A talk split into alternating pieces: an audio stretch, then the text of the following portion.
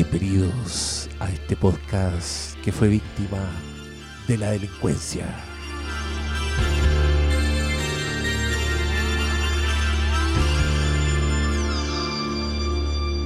Yo tenía mi vida llena, había dicho en cualquier rincón, siempre estaba mi alma abierta por si ella pedía. Bueno, cabros, me arrebataron la felicidad, po, weón. Lo tenía todo. Pero una ladrona que la busquen por donde sea y me dé lo que se llevó.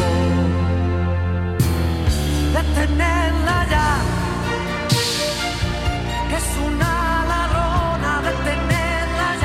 Puta, no me salvó ni Batman, Weón, ni Mirachman, para, se robaron, nadie. se robaron hasta el pendón. Robaron un pendón. weón. Puta cabrón, weón. Les tengo pésimas noticias. Amigo Manolo de las Lanzas, tú que no habías prestado un parlante, se lo pelaron. se pelaron un pendón del Flinkas, po weones, conchas de su madre. Pero cabros, ya saben, si ven un pendón de Flickr en cualquier lado, ya saben de dónde salió. Cabro, hay copia única. Esa Sí, no, no, no- no hay no más. necesitamos el número de serie para probar que es el de nosotros. Es la única weá que existe en el planeta. ¿Quién vaya ¿Por para qué se pelaron un pendón los weones? ¿Sabes qué? Puta, por último, no sé, weón, que usen la weá de papel mural, que lo rompan y. Para terminar, para colocar y, las y cosas en la- parchen, puta, parchen un hoyo en la pared, tápenlo con esa weá, pero hagan algo útil, por favor. ¿Cómo nos separan de nuestra familia? Ustedes saben que a nosotros todo nos cuesta. Sobre todo a malo. y abren el auto y se llevan esa weá. Y bueno, se llevaron el mixer que nos acompañó desde Creed en adelante. Desde Mira, Creed, Creed fue el programa 2016. ahí en el microcine. ¿fue? el micro 2016. Puede ser, más o Sí, menos. puede ser. O 2015. No, Pero espérate un poco, 2016. cuando Es que grabamos era en la enero. tienda, No, no, enero, estaba, no, eh, no era No, el... pues era el chiquitín. No, pues acuérdate Oh. que llegó el mixer nuevecito de paquete y perdimos unos 20 Y el- minutos tratando de conectar. Y el mixer llegó por tu presencia, pues, Briones. Porque Sí. el otro te aguantaba hasta tres micrófonos nomás. Y yo dije, ya, invitamos en una weá. con pro- Bueno, este es el In Memoriam del mixer que nos pelaron. Es una weá con, con historia, po, con, con emoción, con vida.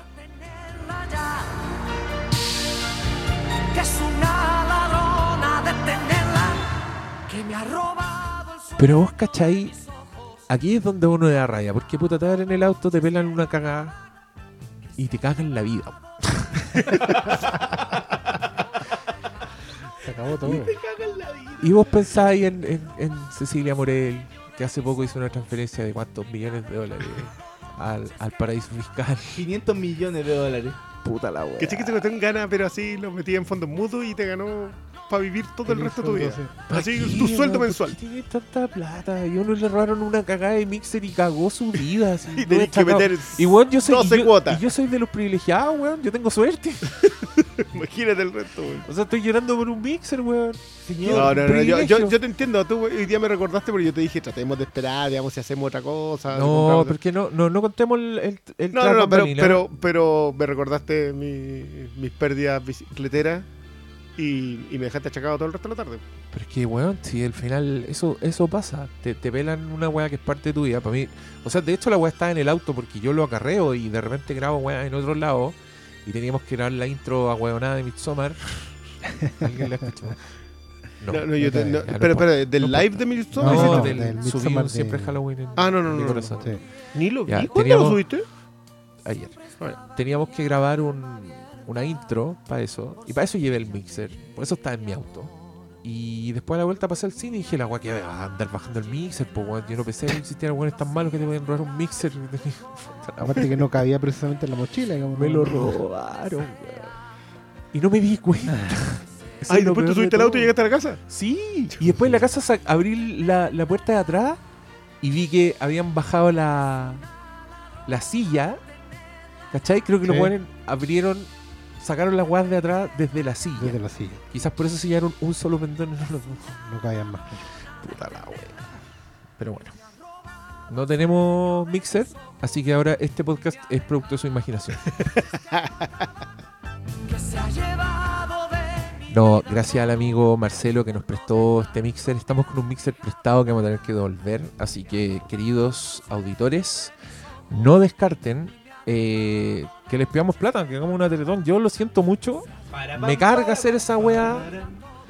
Pero puta, hay gente que lo ha ofrecido y yo encuentro que esto es tan injusto que Yo- le voy a dar al universo la oportunidad de Yo te, insisto, yo te insisto que más que no te lo don es It's a Wonderful Life. No, pero es que ahí yo me pongo a llorar y antes de eso tengo que intentar suicidarme. po, weón. si tampoco voy a llorar tanto, si un mixer nomás, pues weón. Bueno, pero Pico, no hago más este podcast culiado No, que po. tanta weá culpa el ladrón, pues weón, ¿quién me echa la culpa a mí? Y ahí vemos todos los capítulos sin Diego. Además, creo, te voy a decir algo, creo, creo que acababa de pagar la última cuota del mixer anterior, porque lo saqué a 36 cuotas. Es posible. Entonces, ahora, ahora puedo endeudarme en 36 cuotas Me- más. Me acordé del gato. Tom El gato Tom. Firmó. y firmó un pagaré. ¿De qué están hablando? No, pero Tom y ¿cómo Jerry. Tom y Cuando el gato Tom se quiere, le quiere comprar un anillo a la gatita que le gusta. Ah. Y firma un pagaré como por chorro mil cuotas. Y un anillo así minúsculo. Y después llega el otro gato con un anillo que necesita ahí un lente de soldar para mirarlo. pone un casco soldar para que pueda verlo. El capítulo en que Tom Sí, y Jerry sí, se están sí, suicidando al principio. Sí. Y todo el capítulo es un recuento. Una joya. Una Oye, perla. ¿sabes qué? El otro día vi, oh, weón, que fue terrible. Vi el capítulo, se llama. Pero es que más encima tiene un título muy polémico, porque es como. Rom, no, no ma- lo voy a decir pésimo, pero Romance and Consent, ponte tú. Ya. Y el consent está separado, entonces scent es una sola palabra. Y es un corto de Pepe Le Pew. Weón. Ese, en ese bueno está cancelado. Es que ahí está el, el, disclaimer que ponen antes de los Looney Tunes, Sí. como estos dibujos animados son parte de otra época. Sí. Justificado totalmente. Weón, yo, yo que, que me río de la gente que se ofende de todo, está increíblemente ofendido. En una parte Pepe Le Pew saca una pistola y se la pone en la 100 y dice, si tú me dejas, me voy a suicidar. Adelantado su tiempo. No, pero sí, weón. Pepe, Pepe Le Pew era un. Y bueno, eso era bonito. Sí, claro. Que los niños veían en la tele. En el cine en esos tiempos era la matiné, güey. Uy, la Eran unos terrible. visionarios. Y después, y después en otra escena la pobre gata que es víctima de este, de este violador. Todo tipo de violencia. La, ella misma, como para escaparse, se sube a la cornisa de un edificio y Pepe Le Pew le dice, te vas a suicidar como un acto de amor hacia mí, estoy muy conmovido, moriré contigo. Y se sube también a la cornisa porque el weón es un imbécil del que no se pueden deshacer. Pero ese es el chiste, la weá. Es como el coyote con el correcaminos, pero el coyote es un violador. Tal cual. Tal cual. Y Puede le, tener esa lectura. Y, y le, y le dicen que no una y Puede. otra vez y el weón sigue. No, pero es que cu- cuando sacó la pistola en la 100 yo dije, no, ya basta. Basta. Elisa, a tu pieza. Eh, pero bueno, nos robaron todas las web. Así que vamos a tener que, si usted tiene un mixer o nos quiere donar, o nos quiere donar el mixer completo y hacer la corta, usted manda un mensaje y me dice, Diego, yo te compro el mixer, ¿dónde se hace la transferencia? Yo te doy los datos y listo, no huevamos más. Decimos, queridos auditores, el amigo pudiente se puso y se acabó. Pero si eso no ocurre, que es muy probable que no ocurra. Convengamos que. Puta, hagamos algo. Mira, yo les soy muy honesto, a mí me da paja hacer rifa. Me da paja todo el, el, El proceso. el proceso, tener, entregar premios. Y creo que a la gente también le da un poco de paja porque Ah, ya. la gente que se lo gana, no. Ah, ¿Cómo se llama? Flasarich. El, El que, se- el que gana el siempre. que gana siempre. Nah, no. hagamos de nuevo rifa para que gane de nuevo ese bueno entonces, porque va a ser sin, sin el premio del mes. Ese debe tener casi intacto el récord. Creo que hay uno que no se ganó. O no sé, o no, no sé, o Sí, no hagamos, no, no, no hagamos no, ni una weá ya, filo. Yo Igual- me voy a endeudar nomás. está- Pero puta, la próxima vez que hagamos un evento de película, compren todo en traspo, weón. No nos caguen. Ahí, ahí, ahí nos apoyan, po, weón. Ahí ayudan a pagar la cuota culiada del, del Deberíamos hacer uno especial solo para eso. Y tratar, Solo pa- no sé, pa- con Star Wars. alguna Película de Heights Movies. película que igual se van a repetir la gente. pues, weón. El gran robo al tren. Pero, weón, que- Sí, sé que no queréis verla. weón. pero es como que el, Gone in el 60 ladrón culiado hizo más daño. de- Yo, yo Oye, hice- voy a, tenemos, tenemos entradas para la premier de Star Wars Mira. The Last No, No. The Rise of the Skywalkers. Y tenemos súper pocas. Las vamos a sortear en el Instagram del Flimcast. Así que tengan, estén atentos. Porque esa weá, vamos a abrir el concurso. Y a los 10 minutos vamos a cerrar el concurso. Porque me da paja la weá. no, porque va a haber mil comentarios. Y, y siempre aparece uno llorándola, weón. Como, ay, esta película marca el aniversario del fallecimiento y te cuentan como un drama y tú dices, puta, ¿cómo no va a ser tan maricón de regalar esta weá? Y más abajo hay uno peor y ahí ya queda la cagada. Entonces vamos a abrir el concurso 10 minutos. Estén súper atentos. Activen las notificaciones. Y más encima con, con el algoritmo que tiene Instagram que puede llegar de pasado mañana. Oye, yo quiero acá dejar un- una denuncia al señor Jack porque yo muteé todos los hashtags relacionados a Star Wars. Y te llegan igual. Y tengo puro Star Wars en mi Twitter, weón. Como chucha. No entiendo. Muteé las, las palabras. Igual me apareció todo. No, pues eso no lo muteé, pero no, pero eso no me molesta, pues sí es bonito. Es bonito. ¿Ustedes están, le, les gusta Baby Yoda, no? Yo no le he pasado por nada mal con Mandaloriano. Sé, sé ya en qué rango corre y, me, y ¿sabes qué? Me gusta mucho que todo lo que hacen con Baby Yoda, porque como le gustó a todo el mundo, te lo meten caceroleando, tomando Baker. Comiendo completo Comi- es muy bueno. Sí. El- a mí me gusta, Ah. en todo caso me gusta la, la denominación Yoda Guaguito. Encuentro que nos da identidad. Yoda guaguito. Ya. Pero, ve- ¿A bueno, ti te yo- gusta? Sí, no, lo mejor que han hecho en Star Wars en 200 años. Eso incluye las Star Wars originales, hereje culiado. ¿Cómo va a ser Baby Yoda mejor que Star Wars? Baby Yoda es mejor que Yoda. Andate a la mierda, di el pico, weón. Caíste en el truco de los de Baby. De los Baby Muppets, Bueno, weón. me voy a comprar el Funko. ¡No! Oh, lo Ya, perdimos. weón, ya se acabó. No, lo perdimos. Igual, igual se veía venir, no digan que no. se veía venir. Hace pues. rato que estaba con la buena oh, sí, los Jedi no es malo, la buena es malo. A mí no, a mí no me molesta la Jedi. Salvo las escenas culias del casino, pero. Puta, pero eso, Ah, pero es que esa son como 40 indefendible, po, weón. minutos. Sí, po, weón. pues toda una línea. de- ¿Para dónde va esa línea? Dime el tiro. ¿De qué sirve que esos weones fueron al casino? Para que te comprar, o sea, para intentar venderte la escena final con el cabro chico, si esa es su función. ¿Cuál? Presentarte un no. personaje del mundo popular. Para eso nos zampamos toda esa línea argumental del John Boyega con la. Esa weá, esa película es mala, weón. No- Da lo mismo la película que estemos describiendo. Si la película tiene esas características, es porque es mala. Eh, Yo, yo creo que uno es mucho tiempo para eso. Te puedo comprar que sea para la vendida al final con la escobita, para el dickensiano del final, ya. Pero es mucho tiempo y narrativamente es muy pobre. Y eso ya le, le genera una cojera a la película de la cual no se va a recuperar. Ni siquiera voy a entrar en la cuestión de la persecución a los Battlestar Galactica. Eso me molesta menos. Pero, ah, sí, ¿por qué estamos escuchando Bon Jovi? ¿Qué quieren seguir escuchando, Manuel? Puta, prefiero sí, eso, Bon. Jovi. Por último, Emanuel. Esto Bueno, está- en, esto- realidad los dos están La relacionados con Superman. Uma ¿eh? Pero bueno. Esto está, está en la, el- está en la playlist de Ford vs Ferrari. No. No sale Ford vs No. Ferrari.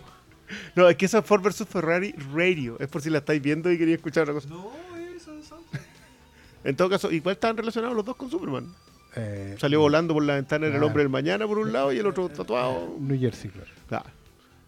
No, no sé cómo llegamos a eso, no tengo Ah, idea. la culpa es de la ciudad, ¿viste? Sí.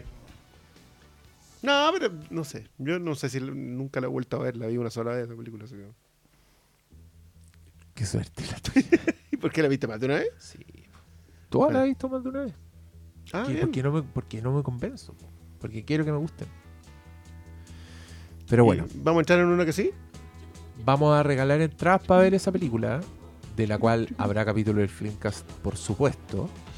Eh, Ah, sí. sí, pues si tienen que ir a verla. Pues, obvio que ¿Cómo vamos a hacer un capítulo del? Filmcast. Sí. weón. A la Vega. Yo me tenía que quedar trabajando. El... Puta, sí, el también. compadre. Pero entonces, una, la entrada del concurso es para ti. pues. Ya cabros, se cancela el concurso.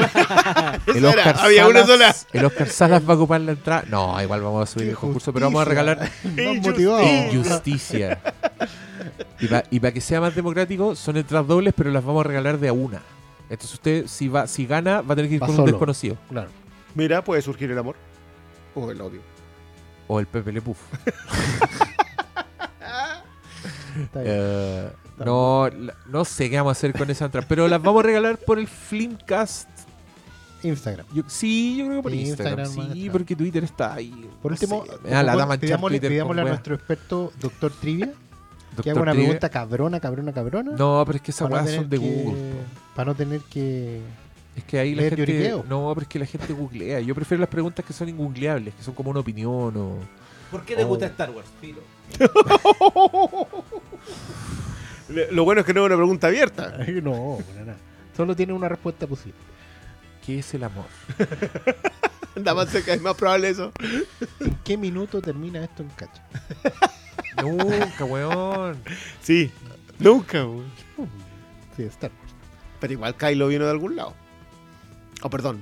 eh, Benjamin Solo. Ven, Ben ven, Solo. ven nomás. Ah, Pero no si Benjamin. sabemos de dónde vino, pues. Si esa weá sí está establecida, son personajes que sí tienen vida. Y eso fue lo único que. Es que ahí se terminó, pues. Ahí ya después es un resabio nomás. Después son puros Ben Kenobi, hijos del odio. Tratando de imitar weas muertas. Ah, te pusiste en meta para tu güey. I will finish what you started. Oye, ¿qué más? ¿Qué han visto, po? Charquicastemos, que bueno, estoy destacado. Mire, tú, el, el robo va a atravesar este programa transversalmente, porque me cagó la vida, se lo repito. Y vamos a hacer algo para las almas generosas que quieran ayudarnos, porque. Porque tengo rabia contra el ladrón, y creo que una forma de contrarrestar esa rabia es absorber la buena onda de la gente y su dinero. Sí, en realidad contra, contrarresta mucho la lata, red. y qué lata hacer esta weá ahora que está la cagada, donde época de Navidad. No, no pillamos plata, pico. Yo, no, yo compro la weá ya, chao. Voy a sacar del fondo de la educación de mi hija. Cagó la Elisa. Como si existe ese fondo. Jura. Ay, Ya, ¿qué más han visto? Yo aviso al tiro que hay un capítulo de Watchmen que no he podido ver y que la weá ya parece chiste, weón. La... Weas que me han pasado que no he podido ver ese capítulo y ya es ridículo. Ya creo que me están weyando. ¿El del domingo pasado? ¿el del domingo pasado. Oh, El día que lo estaba, yo estaba ahí esperando para verlo. Me senté y Ah. se demoró tanto, me quedé dormido. y desperté y vi una weá en la tele, porque todavía no terminaba, y dije, no, no, no. Y apagué la weá y salí corriendo a dormir. Tampoco he visto Silicon Valley que venía después. Ah. Eh, este, bueno, este es un podcast sobre las cosas que Diego no ha visto. Oh, again. The sequel. Pero vi la película Perdí mi cuerpo de Netflix. Ah, oye, está weá. Bonita, bonita película de animación. Muy recomendada, búsquenla. Eh, tuvo muy buena crítica en el weekend. Ah, Muy bien, ¿ah? Lo aplaudo. Pero es una película francesa de animación que se ganó un, un premio en Cannes, que creo que nunca se lo había ganado una película animada. Y Netflix dijo, venga para acá, venga para acá. Netflix, el hoarder, que ustedes saben ya que anda en todas partes comprando weá. Eh, y está ahí, lo cual es hermoso. Está junto con The Irishman. Con Marriage Story. ¿Cómo está? Esa yo no la he visto. ¿Cómo está? Ahí también. Ahí actúa el guapo, ahí actúa el. I will finish what you started. No, está extraordinaria esa cuestión. Extraordinario. ¡Wow! Sacó la. Sacó. No, yo, yo para mí está en las 5 del año. Si es, que, si es que no las 3. Oye, pero ¿Qué, está- esta- qué está pasando aquí? la ¿Dónde está semana, con, la semana con todas las películas del año. Pero si esa semana se estrenó Ford vs Ferrari, Knives Out y Marriage Story en un día. Y todas esas. Y las juntitas, todo el top 10. Es que a mí igual Ford vs Ferrari me gustó mucho, pero no sé si sea tan buena como lo mucho que me gustó. Que es distinto. Ah, Hay, hay harta sinceridad en ese claro. comentario. Me gusta, me gusta tu Como sinceridad. película de para mayores de 38 años. No, es que yo, yo, te, importante. yo te quiero decir al tiro que yo creo que sí es genuinamente buena. Ya. Porque, me, me dejas tranquilo. porque todas las weas que a ti te gustaron, probablemente yo, la- yo iba a odiarlas. Así. Y no las odiaste. Weón, me encantó la película. La encontré buena. Encontré que los weones supieron hacer una weá que para mí era un mundo de mierda, muy aburrido. El tema automovilístico. Sí. Ya. Sí. No, es, que, es que para mí eso es lo de menos también. No, y, te- y todo. Como creo que el, el- el tipo historia. Creo que es súper ambiciosa Ford versus Ferrari. Porque hace una weá que es súper pelúa. Y se lanza a hacer una weá que es súper pelúa. Y le resulta, weá. Pero bueno, ya hablaremos de Ford versus Ferrari. Sí. O empezamos a tirar de Ford versus No sé, yo lo único que les digo es que Marriage Story es imperdible. Ah, sí, estamos, Es- es estamos en las recomendaciones. Ha- ¿Haremos capítulo de eso? Yo creo que ese, ese debería ser condición humana. Esa cuestión tiene, tiene fer por todos lados. ¿Y contigo? Si me invitan, pero pero creo que va, va con titulares. Si quiere suplente, yo ni un problema. Yo cuando el profe me avisa, yo estoy ahí. Ya, transformaron la weá en CDF, weón. ¡Puta! Algo que tenga No que era- dar el CDF. Oye, weón. usaste, La- injus- hizo- usaste injusticia recién. Así que... Pero eso es un GIF. es un GIF muy gracioso. Injusticia. Puta la Oye, el, el Eh, Hobbit, el Hobbit es tan mala, es que me acordé de, de esta anécdota. El otro día estaba hablando con mi polola y le dije, oye, ¿has visto ese GIF del Hobbit? No le pregunté si había visto la película del Hobbit, le pregunté si había visto un GIF del Hobbit. Como la Así Tony Colette. Leí un tweet. sí. Y justo, y justo después me encontré como un, un meme por ahí que me dio mucha risa, que era la escena de El Padrino, cuando Don Vito ve el cadáver de Sony Lo que le hicieron. y se arruga y dice, look what they did to my little boy. Y a ver, el meme era Tolkien en el cielo viendo la adaptación del Hobbit.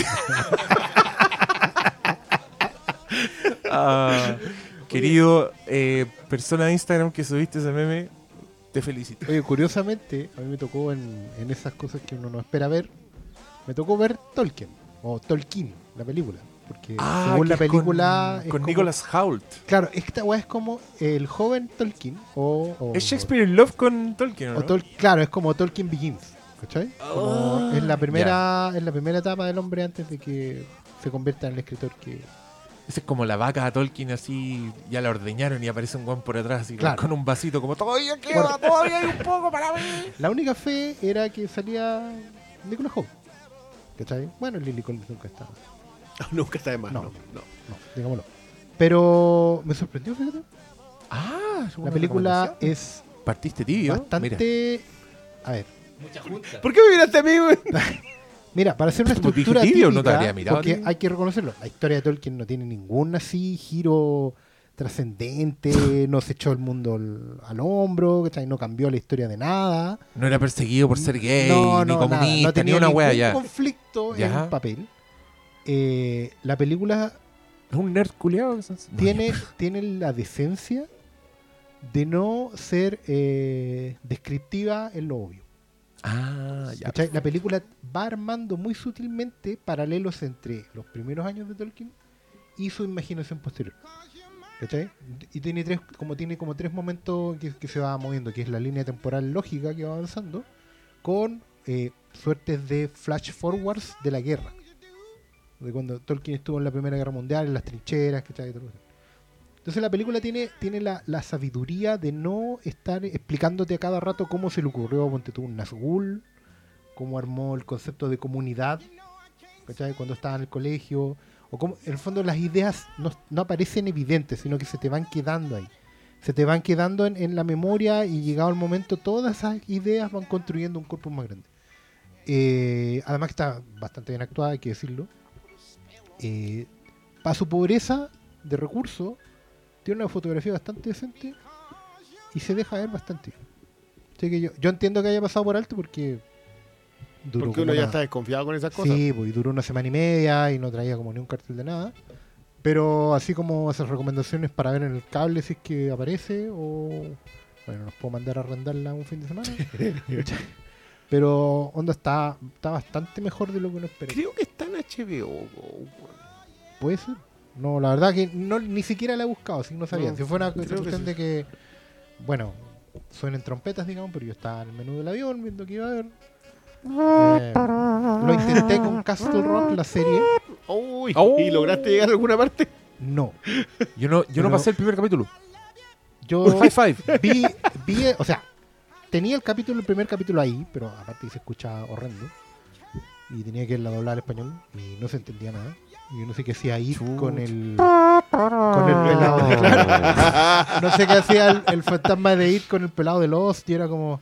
ah, ah, bueno, Igual es bueno el suicidio del pelado sí, de los. pero, pero pasan los primeros cinco minutos. pues, Sí, quedan 55 Sí, pues ahí, todavía la estaba viendo. Claro. eh, así que si alguien sabe en qué capítulo se pone buena, avise porque yo Oh. no voy a seguir viendo el Oye, es que yo quiero, yo quiero ver la segunda temporada porque parece que es antológica. Parece que la segunda no Ah, tiene ya, nada que ya ver no con tiene la... que ver con Shock Chan. Y la segunda sale Annie Wilkes, la de Misery, Ya. joven, y la hace esta niña Yo sé, yo sé de quién estás Esta hablando, niña pero no. Kaplan. Lizzie Kaplan. que Annie Wilkes, Lizzie Kaplan, joven. Ya. Igual, igual menos ganas Ahí, de ver. ahí tenía un dato bueno. Ya. Annie Wilkes es la protagonista de Misery, Sí, Kathy sí, Bates, sí. que le hizo cagar los pies a James Caan.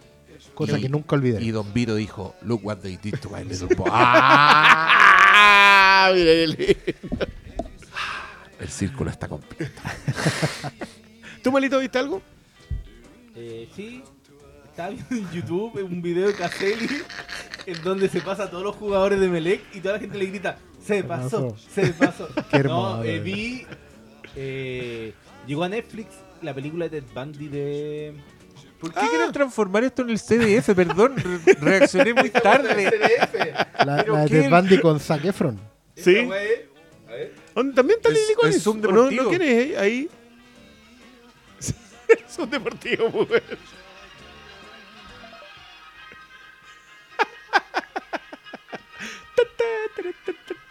Ya, Oye, bueno, te- igual, igual este es como un Livingston Begins. Livingston Begin Oh, atajada todo, doctor-. Pero mira, doctor Malo, weón. no, vi la película de Ted Bundy. Eh, ble. Extremely Extremely Show Wicked, no sé cuánto, ¿Qué, es lo que le dice al final el, Sí, el, el- juez interpretado por eh, John Malkovich. Malkovich? Sí, a mí me gusta. Creo que centrada en ella la historia estaba mucho mejor. Pero cometen el error de seguir buscándote. porque o sea. Yo habría esperado como que mostraran asesinato y nada que ver eso. No, no, no, no. Si Y- estaba mostrando lo que le hizo a ella haber tenido una relación con él. Pero la vi. Vi el primer capítulo de The Witcher, que no puedo hablar nada porque estoy embarcado. Mi... Y. ¿Pero te pasaron cosas? No puedo decir nada. Ya, ya. Oh, ya, ¿en serio? No, pero sí embargo. pero sí podéis decir reacciones, No, podéis decir embargo, algo. Embargo, yo cumplo embargo. Mira. El- Ah, yo había ¿qué más escuchado lo contrario, malo. No. ¿Y qué más? En ciertos lugares eres conocido por haber roto un embargo. ¿En serio? Sí, ¿En cuál? no te voy a decir. El... ¿Qué más vi? Oye, pero espérate, yo quería hacer un comentario porque yo vi el, el trailer de The, The Witcher y dije, si esta weá fuera una película, la estarían haciendo recagar. Estarían haciendo la misma weá que hicieron con Cloud Atlas, con Ghostbusters, mujeres. Estarían todos diciendo, esta weá es como la mierda antes de verla, porque encuentro que la weá se ve como la mierda. Ya. Solo quería dar esa, esa precisión. Yo sé que los fans de The Witcher. ¿Qué chucha es The Witcher? Los Paréntesis. 17 fans de The Witcher. Sí, o no, que son, son 14, murieron un par en. ¿Se arrendaron una micro? Claro, Son- Hay muchos fans de Witcher, pero es del videojuego, Sí. no de las novelas. claro. Bueno, yo voy a hablar de Ah, las son novelas, ya. Las novelas lo odian. Así a muerte. Yo encontré que era la weá terrible. Como, bueno, hicieron que Henry Cavill se viera mal. Qué weá.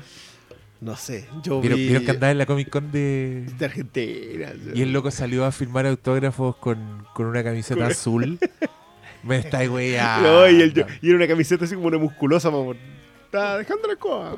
Como, obviamente lo va a Pero, hacer. co- pero sale con una camiseta. Esa weá no fue No, coincidencia. no, no. Esa weá el loco la buscó y dijo: Con esta Esta. weá voy a O sea, salir. él dijo, estoy en madre". Argentina.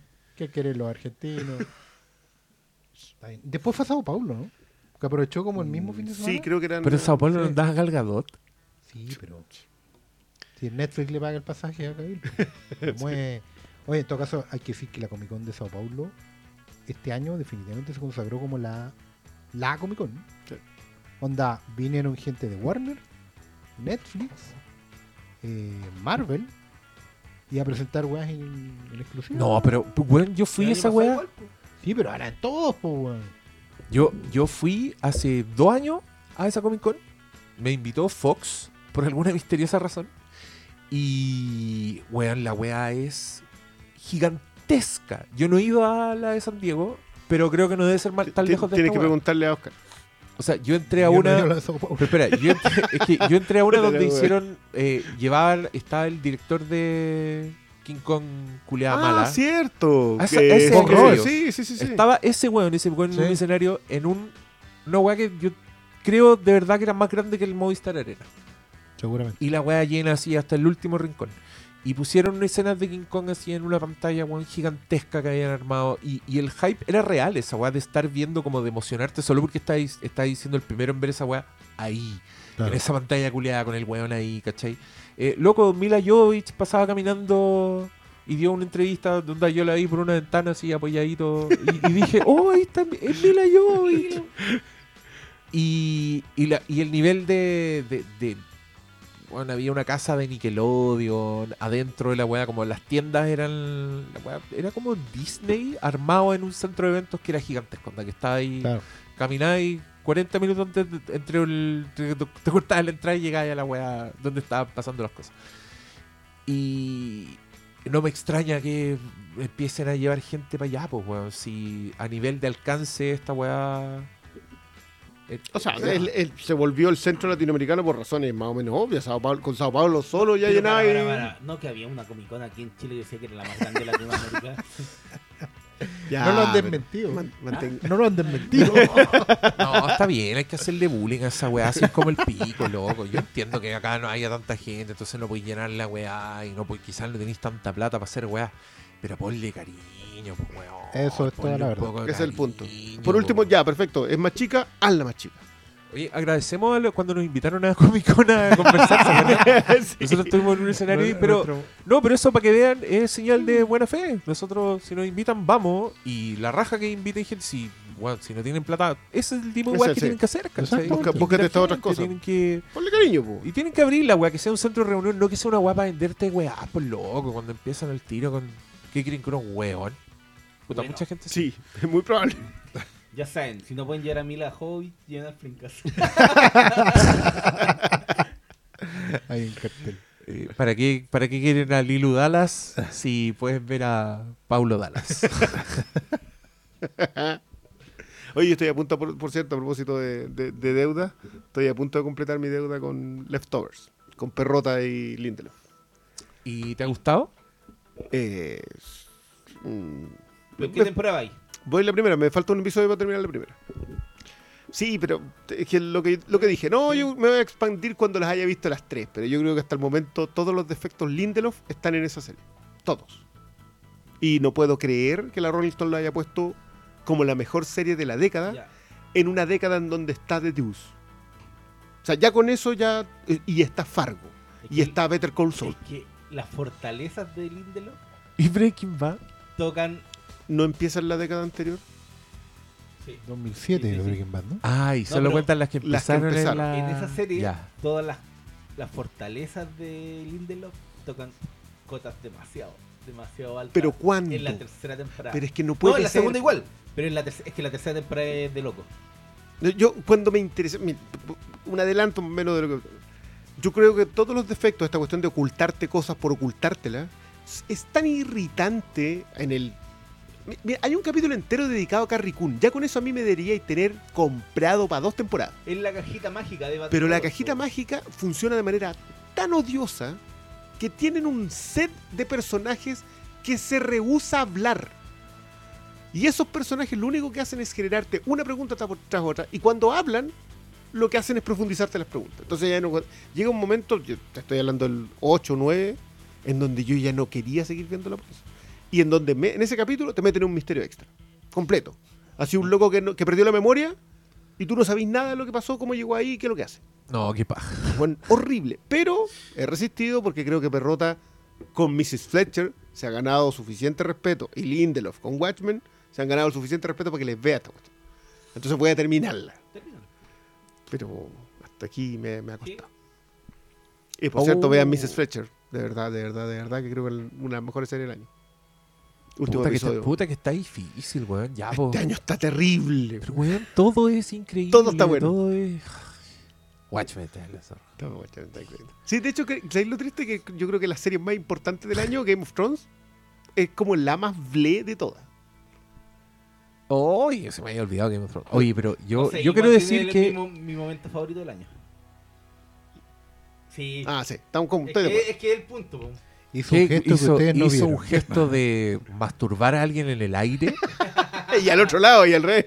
a alguien que estaba flotando frente a él. No, yo puedo concordar con Malo que. lo ¿Pero que qué gesto era? ¿Qué el, sal- el salto de área.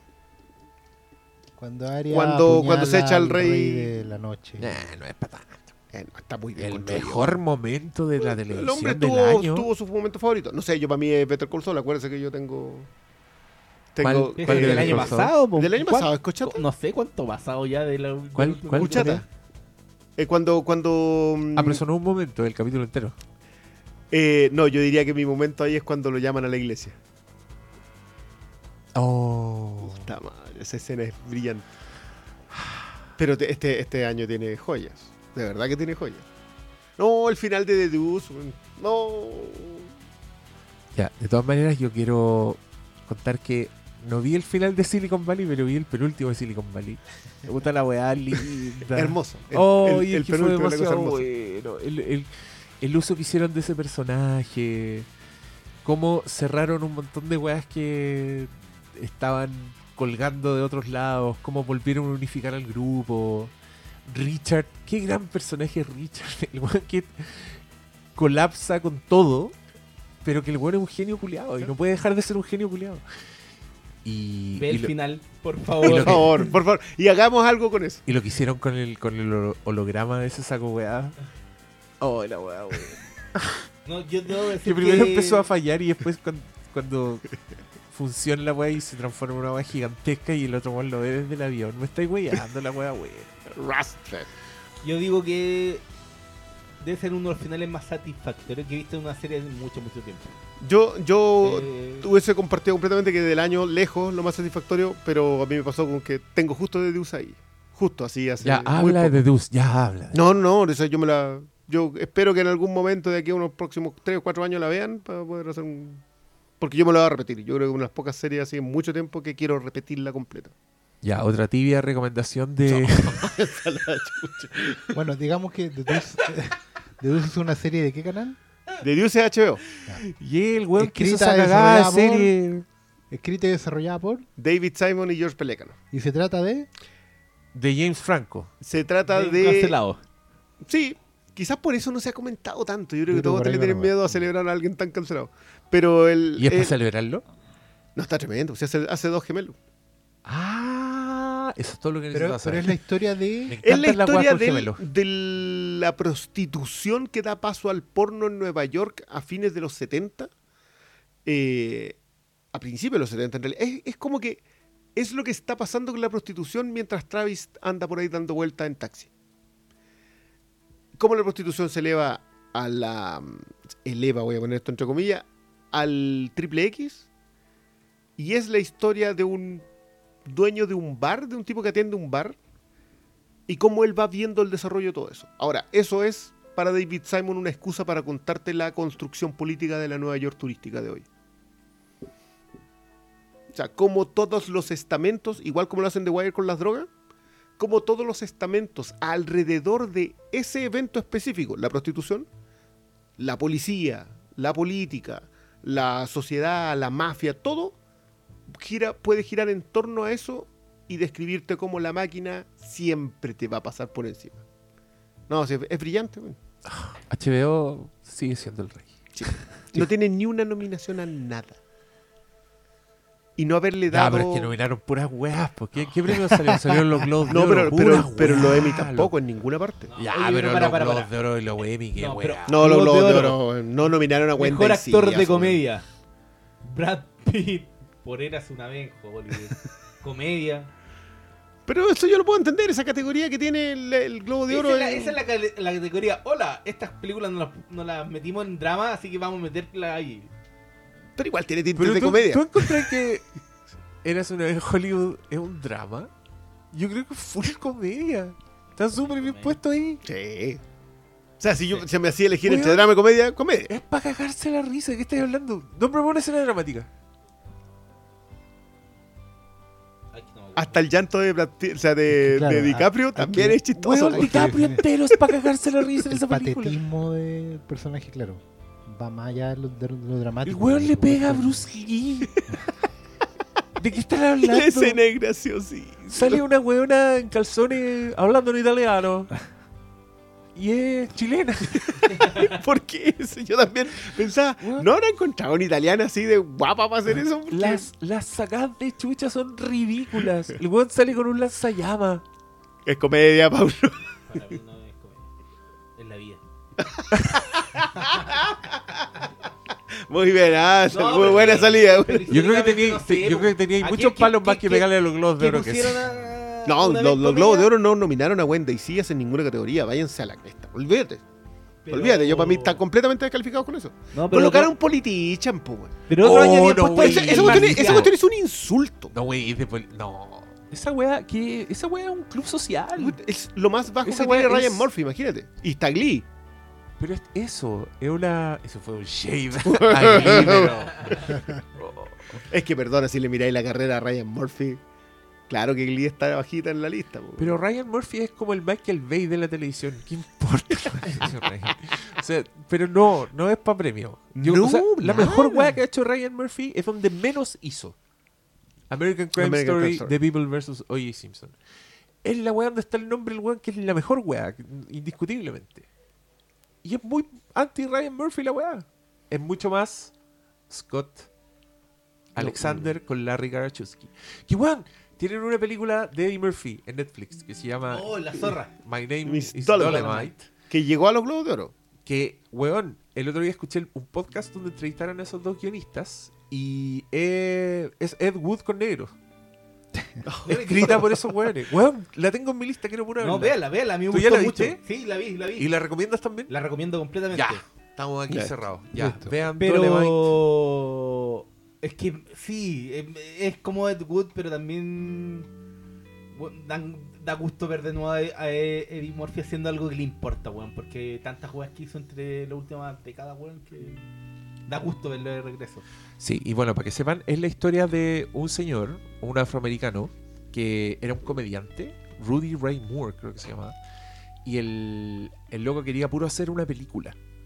Y él quería actuarla, escribirla y dirigirla, ¿cachai? O sea, es, es un Ed Wood del mundo afroamericano.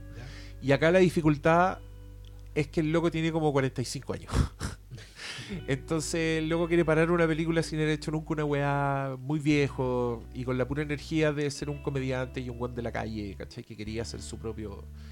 Y la, la, la- Dolemite en sí es, es como una figura medio... Es medio Ed Wood, medio The Room, como que tiene frases famosas porque el weón las dice muy mal actuadas, ¿cachai? Entonces la película es eso, weón. Y yo ya vendido, me la vendí a mí mismo. Como la historia de ese weón hecha por Eddie Murphy y por estos guionistas, por los weones que han hecho The People vs. Larry Flimcast, Ed Wood. eh, Ed Wood Ed Wood. hicieron The People vs. O.J. Simpson.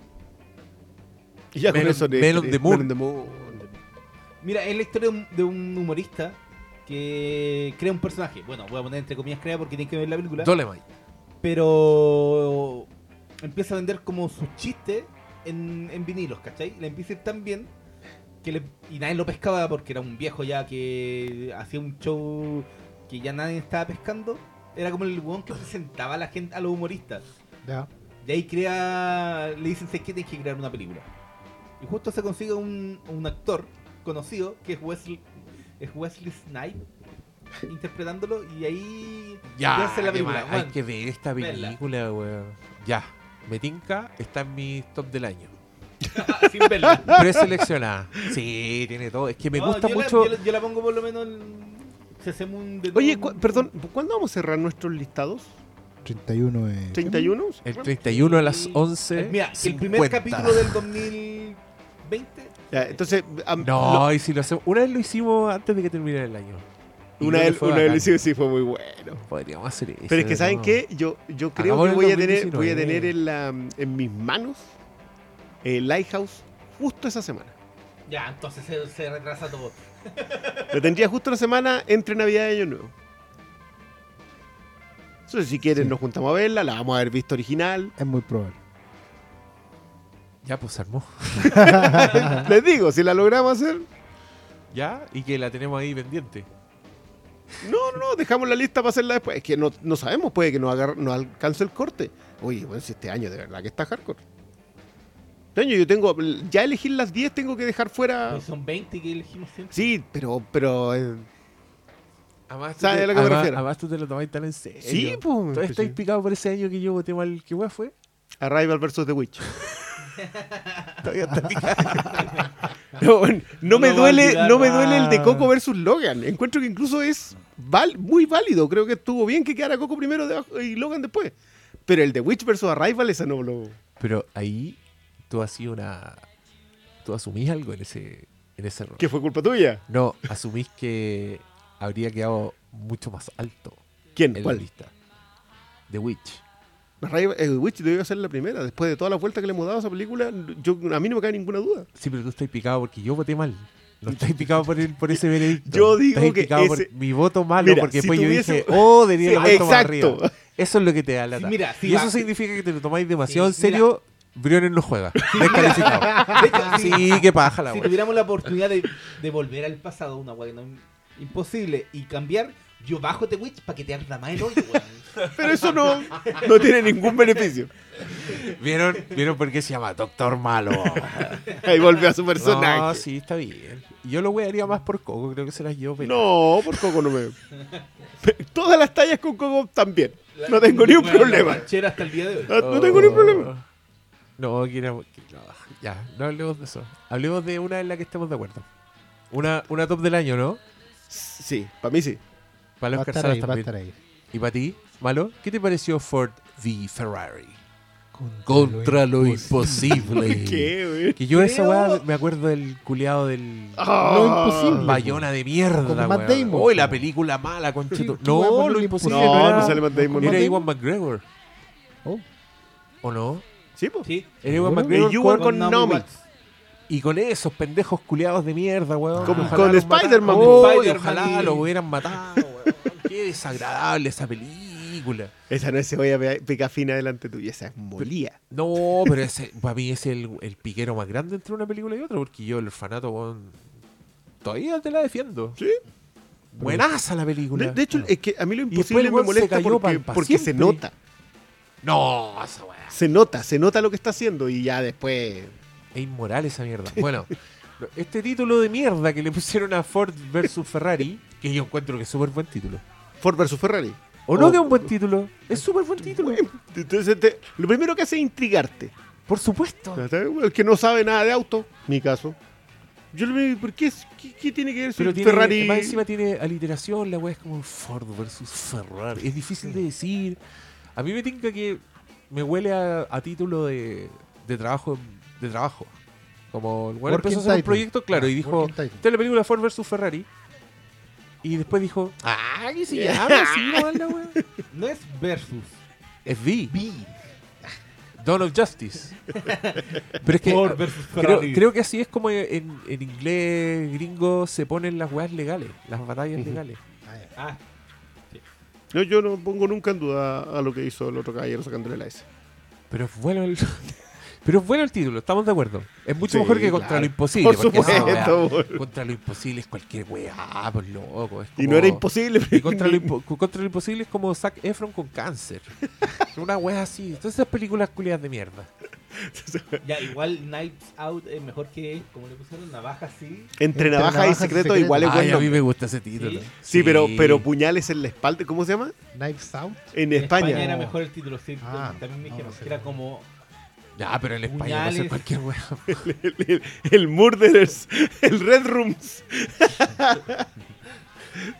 El broma. El Poirot.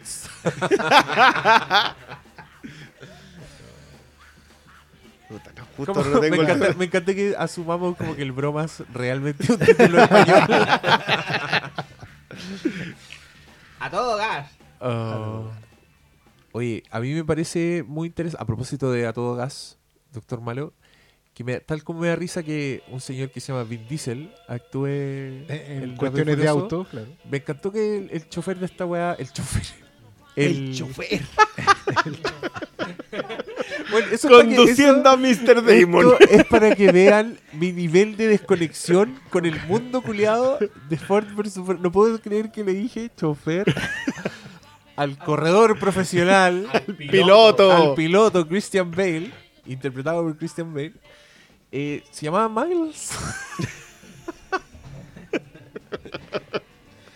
bueno, esta película se trata de un personaje interpretado por el actor Matt Damon.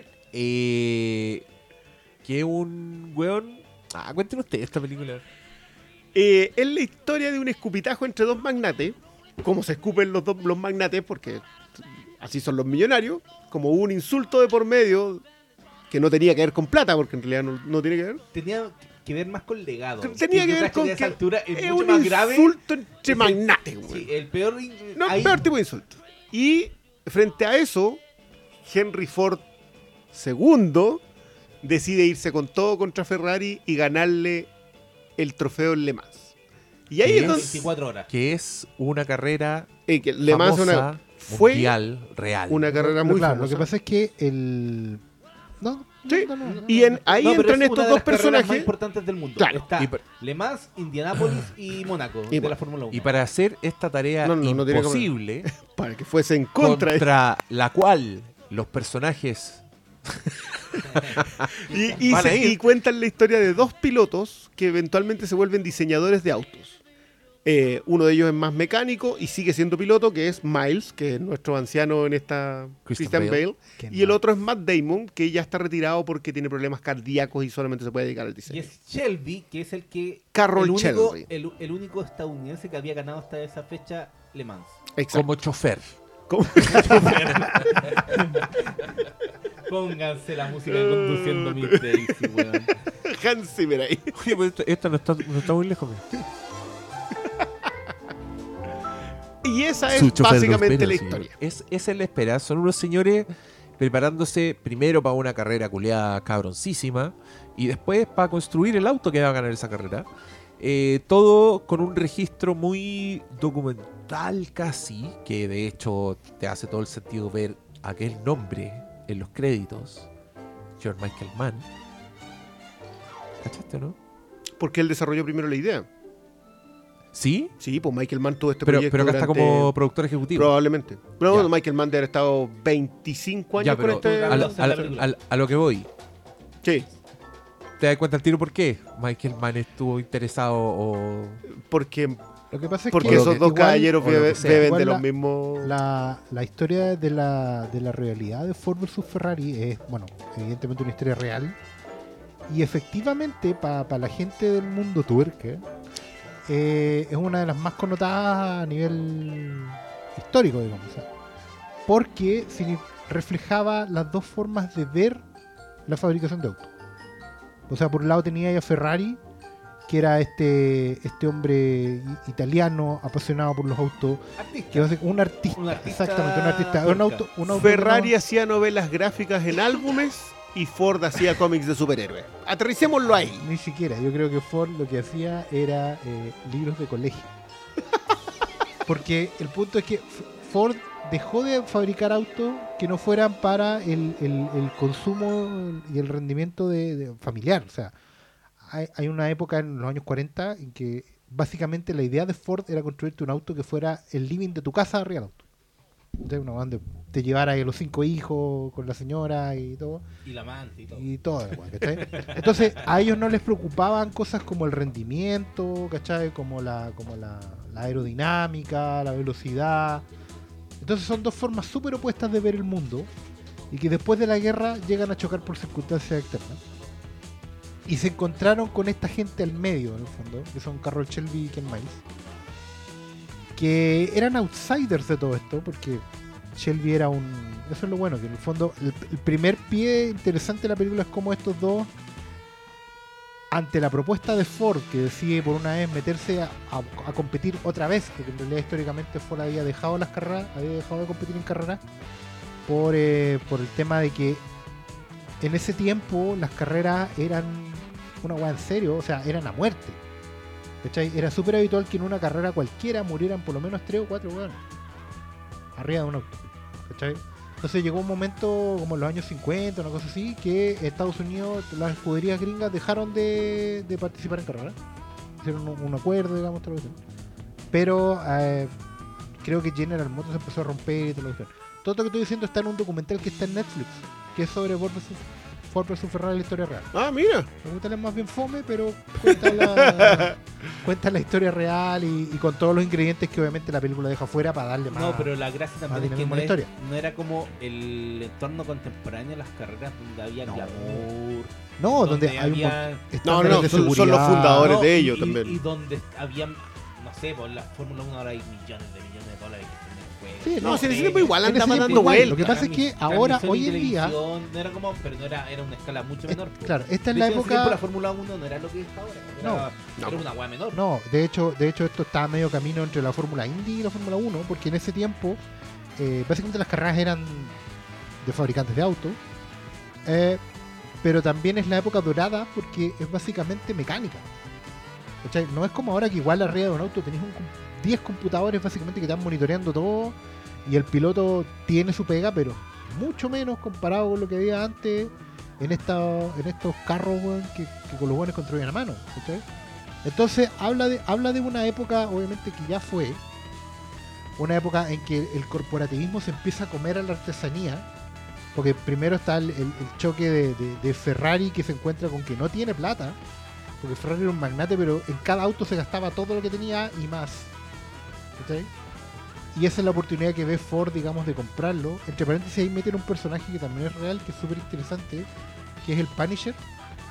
Que Lee Iacocca. Lee Iacocca se hizo famoso, sobre todo en los 80, porque era, era como Mandino, el vendedor más grande del mundo.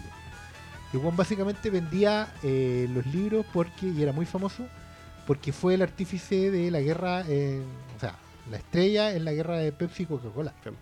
Él, fue- él es uno de los grandes ejecutivos de marketing De marketing de, la Estados historia. Unidos. Y él, él- y en Ford no fue menor lo que él hizo. De hecho, No. después él se va a Chrysler. Claro, Él onda crea el, el Mustang en Ford, que es consecuencia de lo que vemos en. eh, sí, en Ford o sea, Ferrari. va paralelo en lo que, que se ve en Ford vs Ferrari.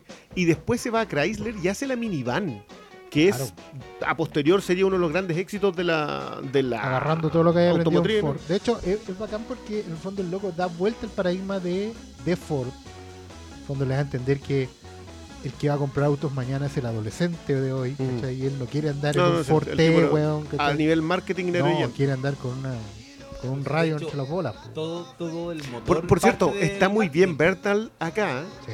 Yo siento que Bertal en general nunca rinde tanto en sus papeles porque lo, lo encasillan mucho. Siempre Muy el tipo duro, claro, claro. Eh, pero creo que acá está.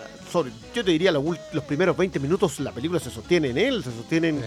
En que él hace el traspaso de este mm, desafío para cambiar las cosas, logra tenderle la trampa al, al, al que pasó.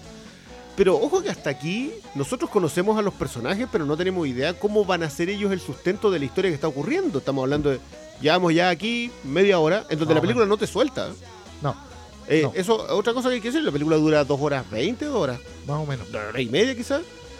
Y, también no le sobra mucho. Quizás, bueno, te conversamos un poco en, algún punto, quizás lo conversaremos más después, pero por ahí las historias familiar a veces se, se siente un poquito de extra, pero creo que en una segunda mirada puede no pasar lo mismo. No, yo creo que es súper complementario también para lo que quieren retratar eh, en la película que hay muchos choques de convicciones. Obviamente Sí. están, los, Mm. están los ejecutivos que quieren plata porque para eso están ahí, por- para eso lo eligieron y para eso están contratados. El siempre muy bien malvado George Lucas.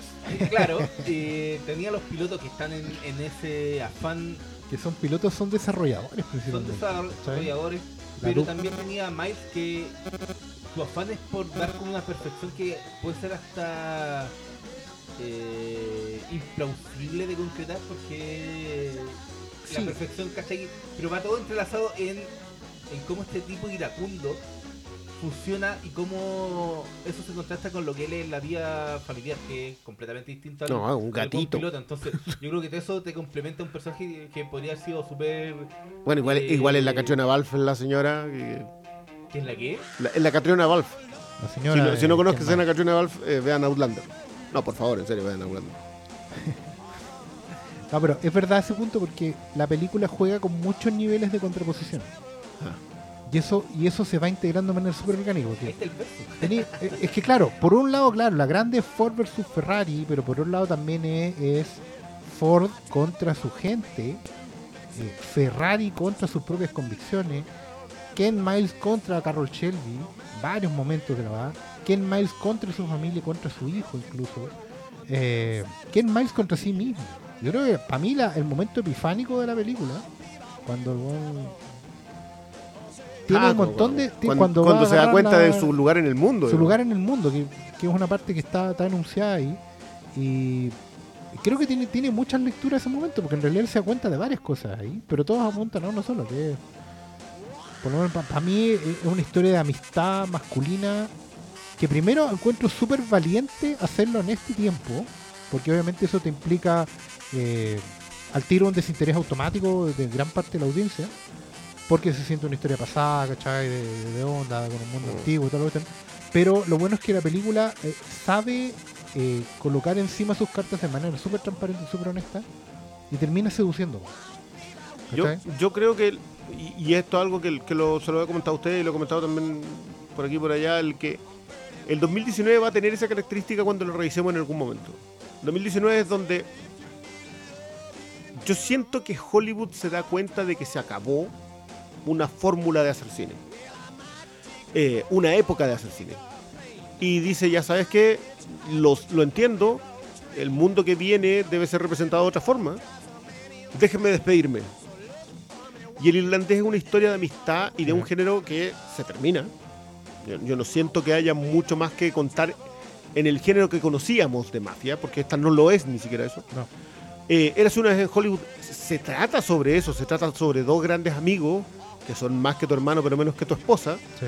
eh, y se trata del fin de una era. Es la, es la más transparente en ese sentido. Sí. Pero Ford vs Ferrari entra por el costado contando la misma historia. Se mete en la curva de adelante. Y es una cabalgata de la masculinidad hacia el horizonte despidiéndose. Porque esta es una historia de, de Pero, ma- pero, macho pero, peludo claro, y de hondo. Es que No ni es- siquiera, es que lo, lo bueno de esta weá es que es tan transparente y tan honesta en su en su propuesta que ni siquiera tiene que pedir disculpas. No, no, no.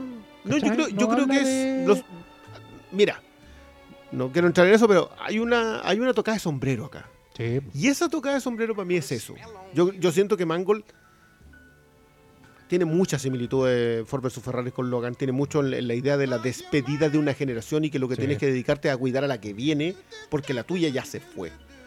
Eh, y, y siento que, es, que ese pequeño detalle le da un sentido a los errores de esa generación. Ah, Los cometimos. Lo, lo dice, lo sostiene, lo mantiene.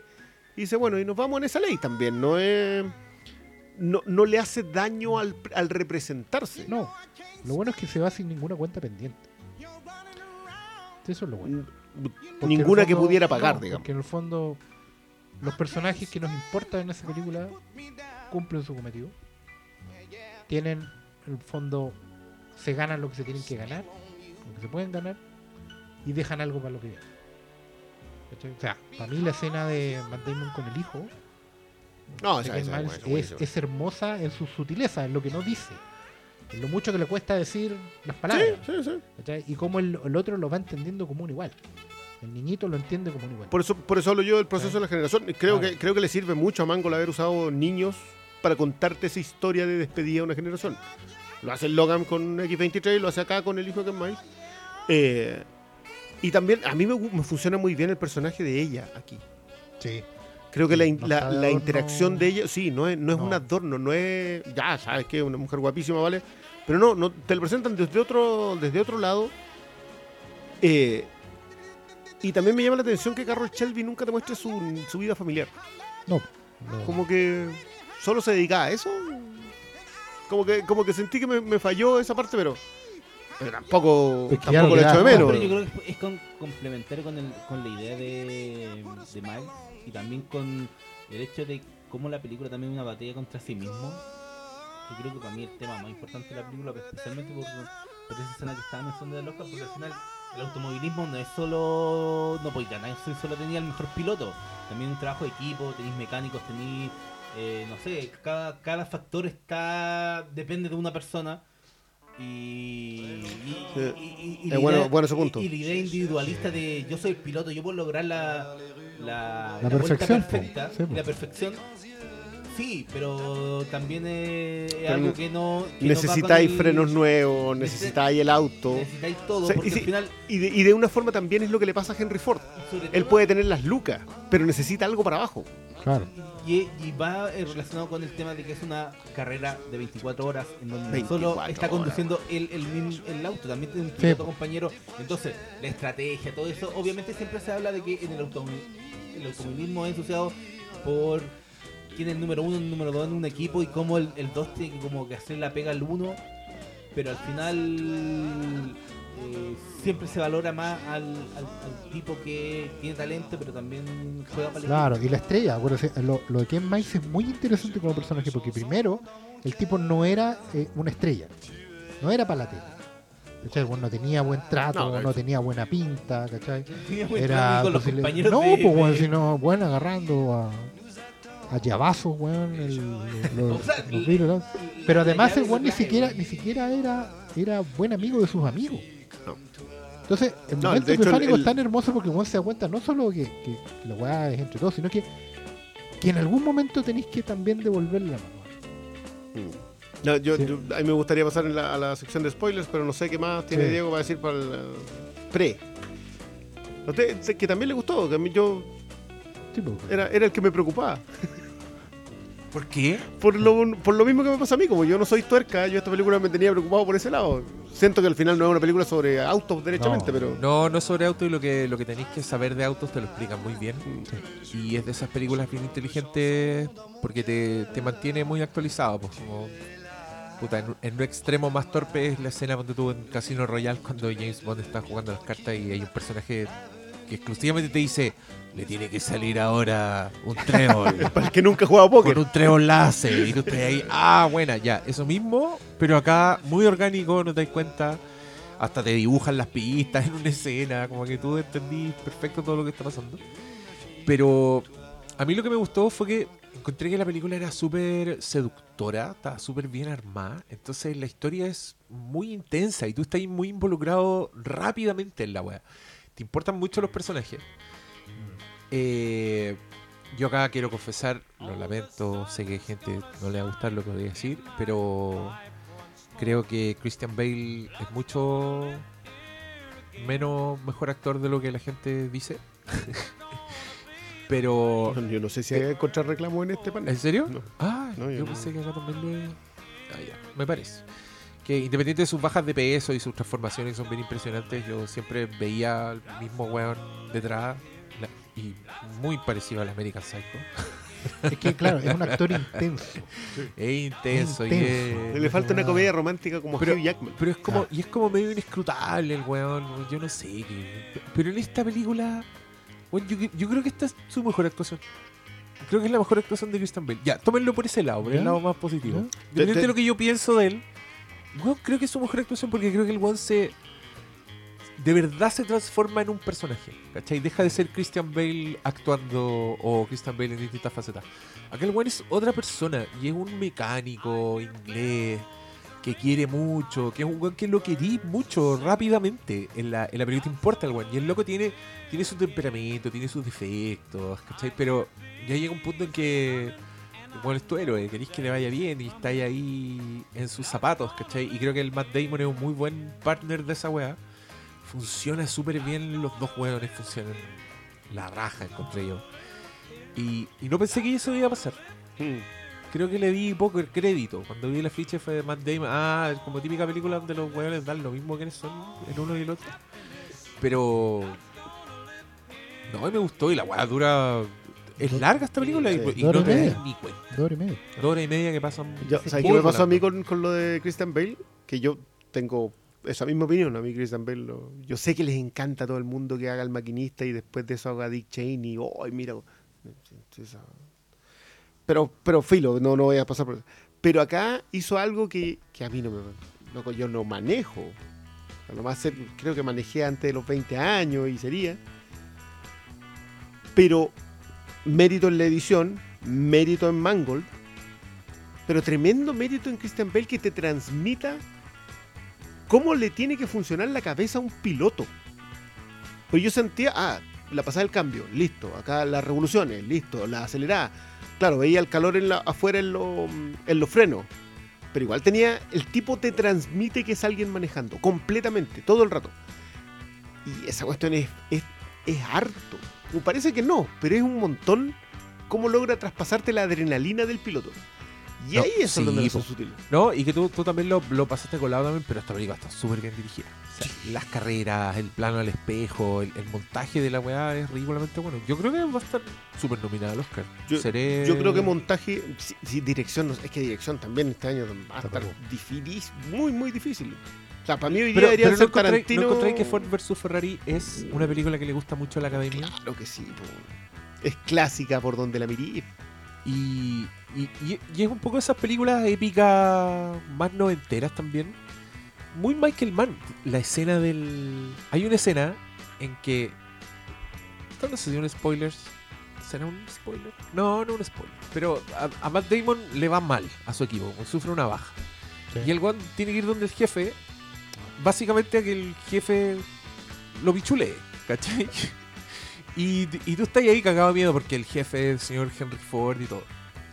Pero lo que, lo que hace el personaje de Matt Damon en esa escena, y yo estaba así, pero ya esta película me ganó y me tiene. Vamos. Que- es que ahí también es súper bueno como la película va colocando confrontaciones una arriba de la otra. O sea, como ellos también, por cumplir su sueño, Shelby y Miles, ¿cachai? hacen unas concesiones, particularmente Carroll Shelby, que es el buen que le toca ir a la, No, ese, es el ese- político, ese hace la ¿cachai? apuesta el más político, el de la muñeca. Y tienen que hacer esa, esa, esa confrontación, o sea, también es Shelby contra Ford. Y, y el pequeño contra el grande. A mí también me gusta mucho la escena cuando le, le hacen la, entre comillas, encerrona a Josh Lucas.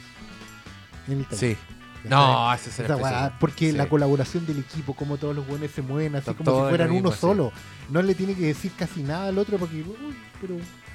Y todos funcionando y todos tienen súper claro cómo la weá anda. Cuando después justamente hay otros problemas, también está el viejo con la palabra justa, con el momento preciso para controlarlo a los dos, para controlar a Cabruchito también cuando está metido ahí. Bueno, el- ese- esa manera de, de- de también de ir contra lo imposible por ellos, ¿cachai?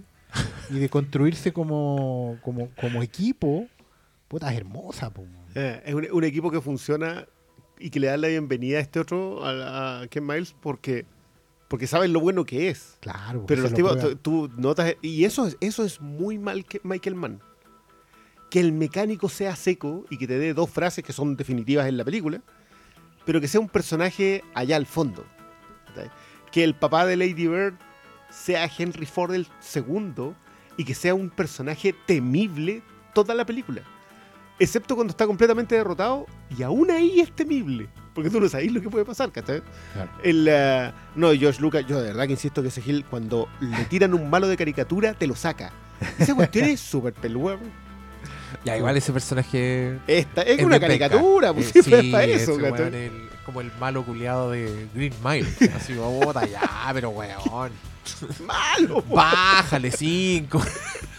Pero es que yo creo que también Pero funcional, creo yo. Sí. Que es más un- está explicado es un desde- símbolo No, corporativo. sí, pero está también explicado desde que lo tenía atravesado desde su primer encuentro. Es que lo- yo Claro, creo que claro, esa escena también es muy buena porque Entonces, es muy- es muy humana. Sí, entendí por qué le tiene tanta risa tirar hueón, pues si tampoco la otra vez de los tribus limpios. No, pues No, no, no. Si la weá es personal claro, no, claro que es personal. Pasamos. No sé si tienen. Espérate, ¿qué otra, ¿qué otra cosa quería decir yo? No, verla la wea. Ya, hablemos con spoilers. Ya. A spoilers a partir de ahora ya. Si conocieras el poder del reverso tenebroso, Obi-Wan no te dijo lo que le pasó a tu padre. Yo soy tu padre.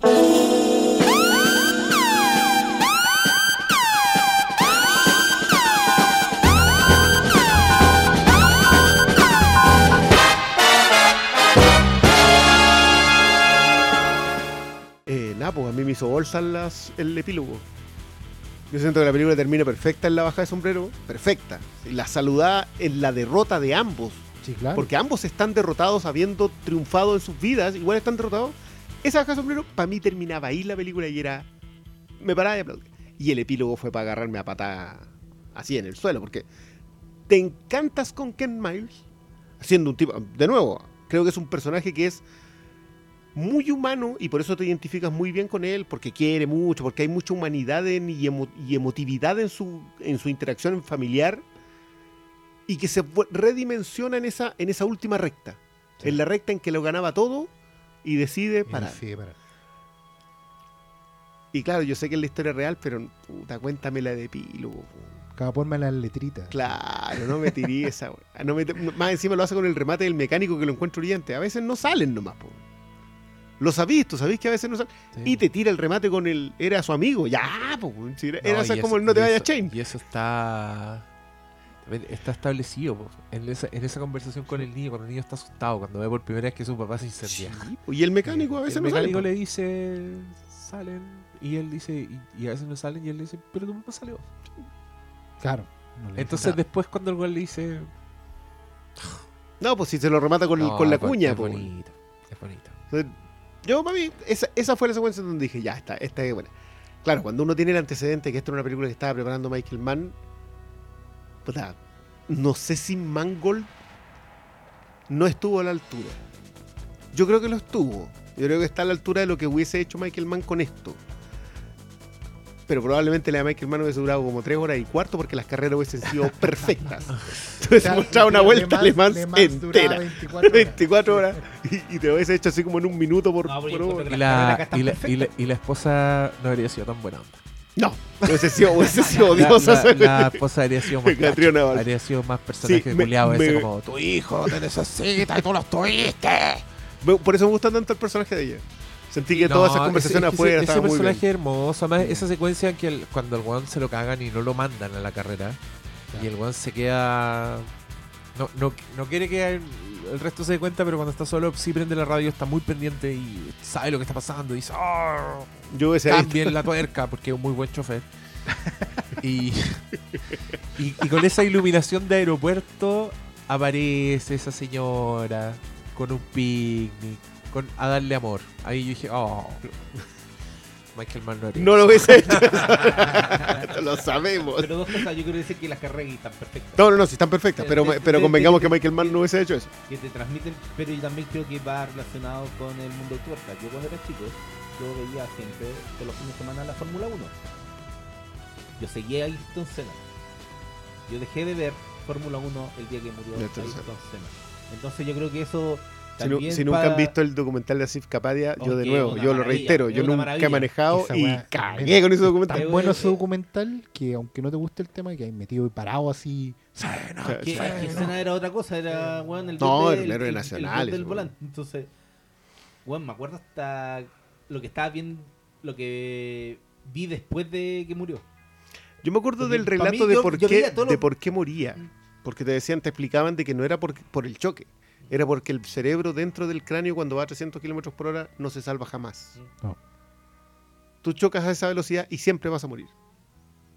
Y cu- cuando me explicaron, nunca más vi carreras de auto tampoco. ¿no? Claro, pues, eso no- ¿Qué onda? No, el-.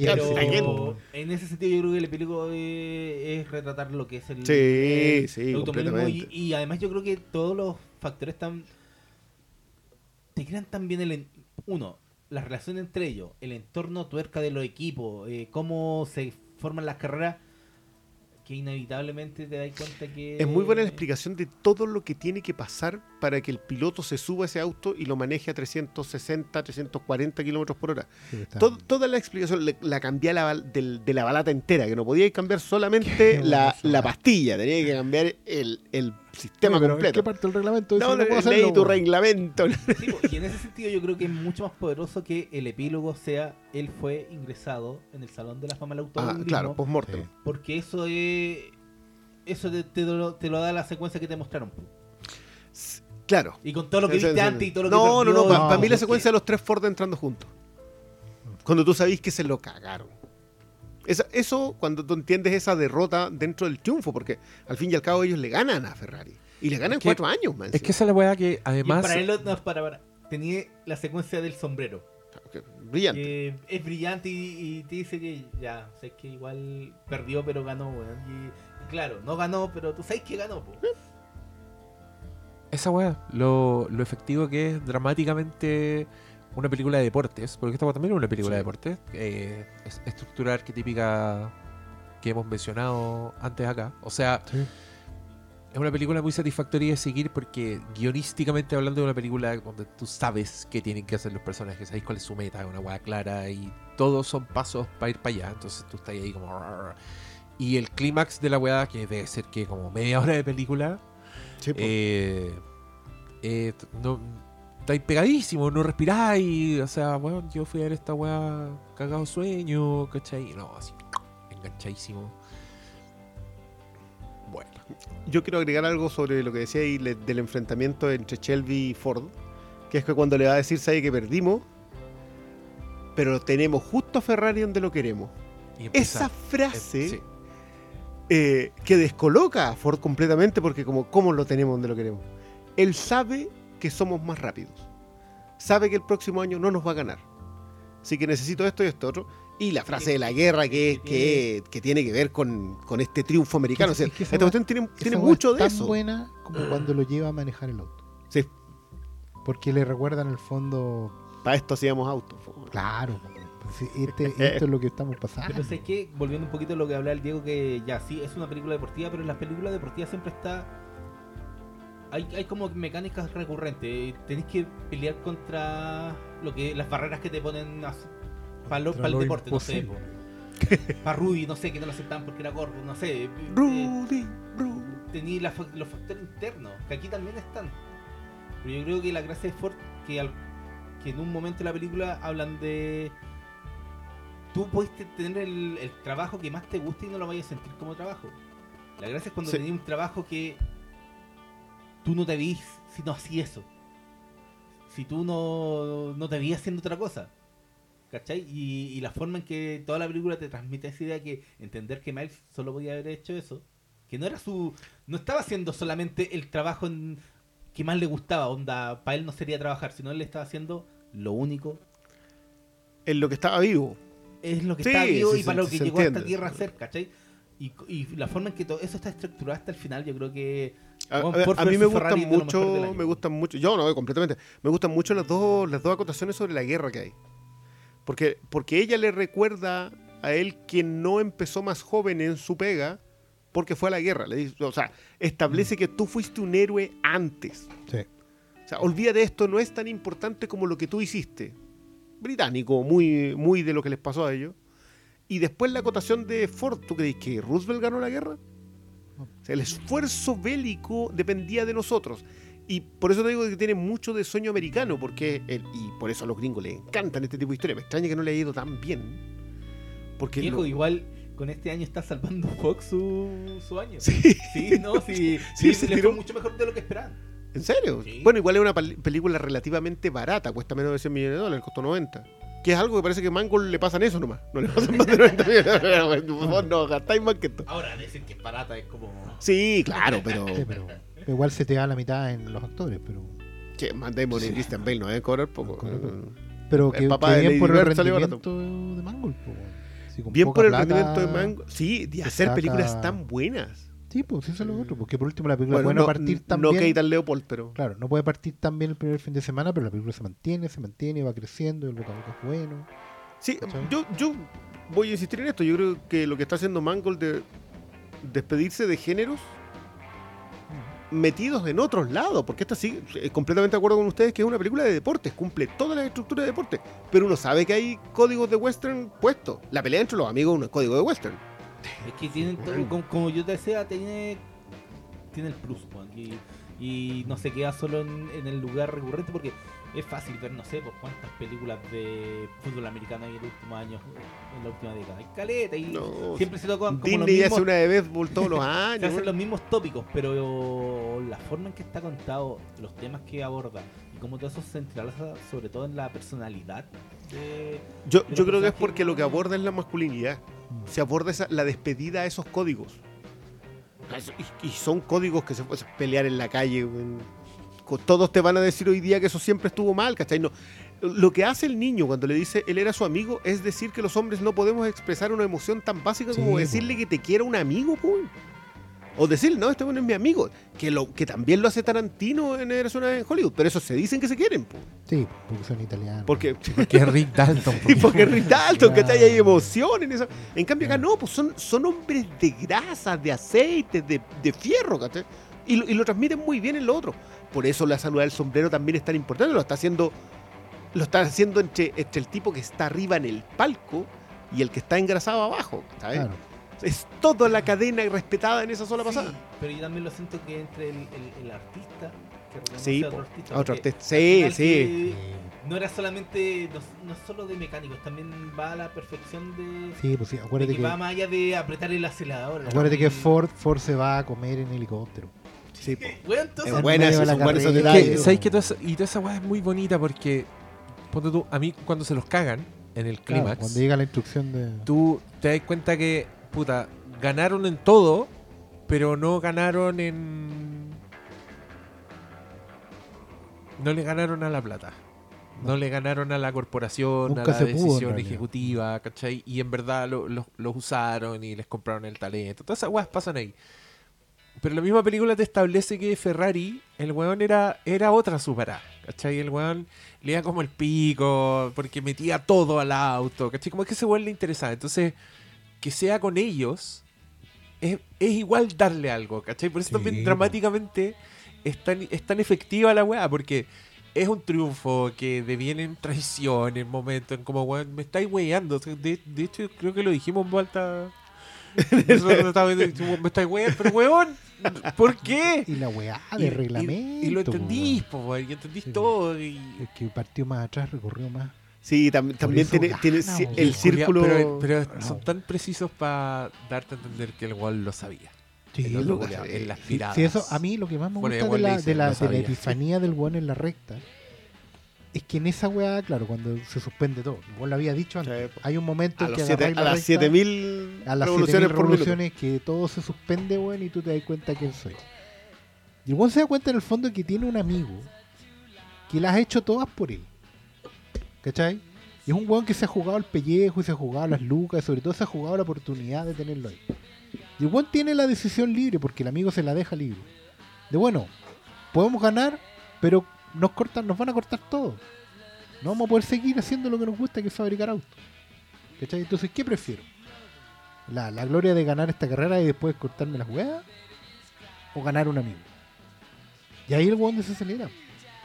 Cuando entiende que en realidad le debe una al amigo. Y la paga. ¿Cachai? Después se los cagan a los dos. Pero él, él con el amigo, Sí, po. por una vez, le da una. Y ahí es cuando te das cuenta que en realidad la weá, el círculo se cierra. Sí, a mí Eso es lo hermoso la weá. yo encuentro muy bueno lo que la- las que la saludada sea entre el piloto y el eh, y el dueño y no sea entre Carroll Shelby y el eh, y Ferrari, por ejemplo. Probablemente sea un hecho que sí ocurrió, pero dramáticamente está muy bien utilizado. Porque, porque te establece la cadena. Y creo que también se cierra el círculo de Ferrari cuando mm, con el primer insulto a Ford. Ah, claro. Porque, porque el- la razón por la cual lo insulta era porque Ford no era capaz de ser un artista. Para él funcionaba la plata.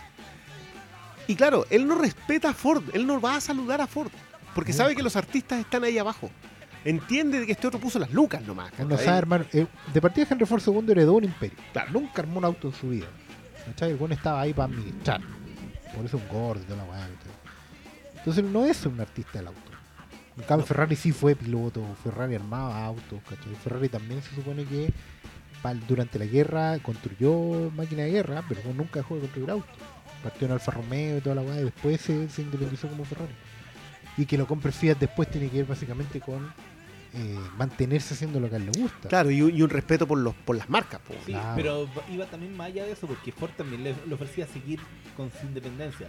El problema, acuérdate que en la película te lo trasladan a un hecho de.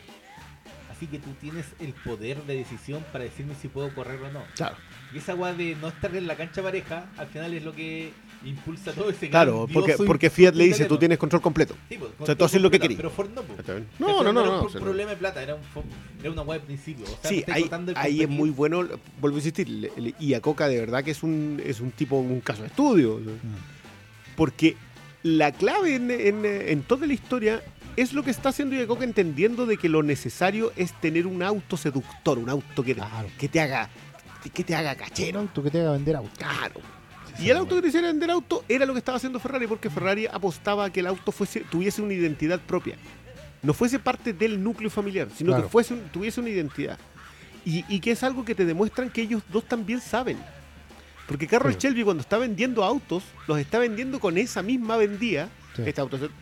Y cuando mm, Miles está arregla, le arregla el auto, le dice, no, si el auto está bien, porque lo que pasa es que usted lo, lo Usted está... no, no, no sabe Usted- manejarlo. El piloto del penca. El chofer. El chofer. Ese sí que era chofer nomás. Eh, no, pero yo, yo, yo le voy acá las flores son. Yo creo que las flores que más hay que tirar son narrativas. Sí. Yo de verdad creo que Mangold sostiene una, una película que en, en manos de cualquier otro hubiese sido una película sumamente plana. Sí, por eso yo creo que el man no pudo heredar mejor este proyecto. Qué Se le bueno. heredó a una de las pocas personas que, que de verdad le tiene cariño a contar esta historia. Sí. ¿Cachai? Le- le- y, y con, y con muchos de su propia impronta. así, Yo no, no esperé en ningún momento que, que Mangold se mandara una cosa así. ¿no? Pero yo- es que más, más allá de Mango, yo creo que igual se. Son muchos accidentes felices también en el elenco. Es un todo. Sí, yo creo que como un buen auto no funciona solo No, por una sí, pieza. Sí, sí, sí, sí. Sí, pero acá el piloto tiene mucho de. o sea, si vamos a aplicar toda la, la, la analogía, yo creo que acá el piloto sabía cuándo acelerar, cuándo Y- frenar. y, tenía. el piloto, y el piloto también armó el auto. Claro. Claro, tiene- eso yo- tiene que ver, ¿no? O sea, claro, Ford, Ford había desarrollado un auto. Eso igual es importante. ¿no? Ford había desarrollado un auto. Y lo que hacen Shelby con, con Miles es empezar a mejorarlo. Claro, lo que pasa es que el. Mustang que ya lo, que lo había desarrollado Iacocca, Sí, eh, pero el GT40 eh, lo desarrollan ellos. claro. Pero es un, es un modelo pa- de parte de ellos. ¿no? Por lo menos hasta donde yo leí, siempre uno puede equivocarse con estos datos. Porque... Sí, pero creo que ya partían con el chasis unificado y todo eso que ya tenían. Pero por eso es tan bonita la parte donde los guanes le ponen como cintas a- al auto Son muy para ver por dónde se fugaba el aire. Qué hermoso. Porque la computadora no servía para hacer eso. No, pues, esa, esa me, me recordó tanto al, al Grand Prix, en la serie animada de Tony Bronson, weón. Claro, porque ese era el primer acercamiento que uno tuvo con la. Y era, claro, era mucho más dramático y trágico. Pero igual era un cabro que armaba autos, pues, weón. Era un weón que básicamente él, más que ganar le importaba correr, correr y correr y sacarla, sacarle trote al auto. ¿Cachai? Y bueno, esa era la época dorada del automovilismo. Sí, sí, eso es lo otro. Hoy hay, hay otras películas de autos que les gusten. Puta, es, que, que- es que acá es casi siempre el, el tirón es clásico. po. Claro, el Le Mans. Las 24 horas de Le Mans que el, que la es que claro, McQueen acá sale mencionado como tendría que ser, pues era- la corrió, po. Paul Newman también creo que la corrió. Sí.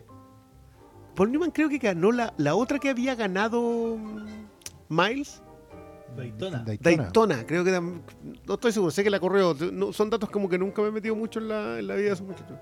Sí, Pero- igual el, el documental ese que está en Netflix, que en verdad no, no es muy entretenido porque es súper expositivo, pero lo bueno es que expande la historia. De hecho, no, no pone el foco en Ken Miles, sino que pone el foco en toda la historia de Ford y Ferrari.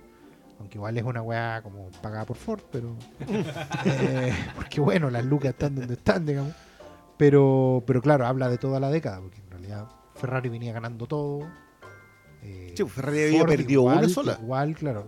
Básicamente, claro, perdieron esta, después ganaron, pero después Ford terminó ganando la década. Sí, pues se gana- ganó cuatro seguidos. Claro, sí, después y con los tres. No, y el anterior, el anterior había sido Carroll Shelby y el único que había derrota- derrotado a Ferrari. Si era Ferrari había ganado 4 de 5. Claro, una cosa así.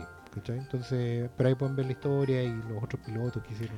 Yo, yo recomiendo mucho el de Asif Kapadia. De verdad que él. eh, Bueno, creo que Kapadia es un excelente documentalista, pero el de Senna es probablemente su obra maestra. No sé qué tan bien el de Maradona. Porque con Maradona siempre es complicado Sí. desde dónde lo abordáis. Eh,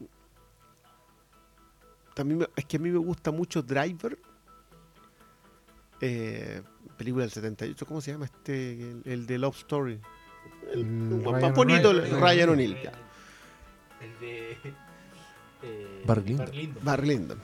Bueno, la Sí, otra que ya. es buena igual es Rush, po, la de Ron Howard. Y Rush, Oh, de Ratchet a mí me encanta.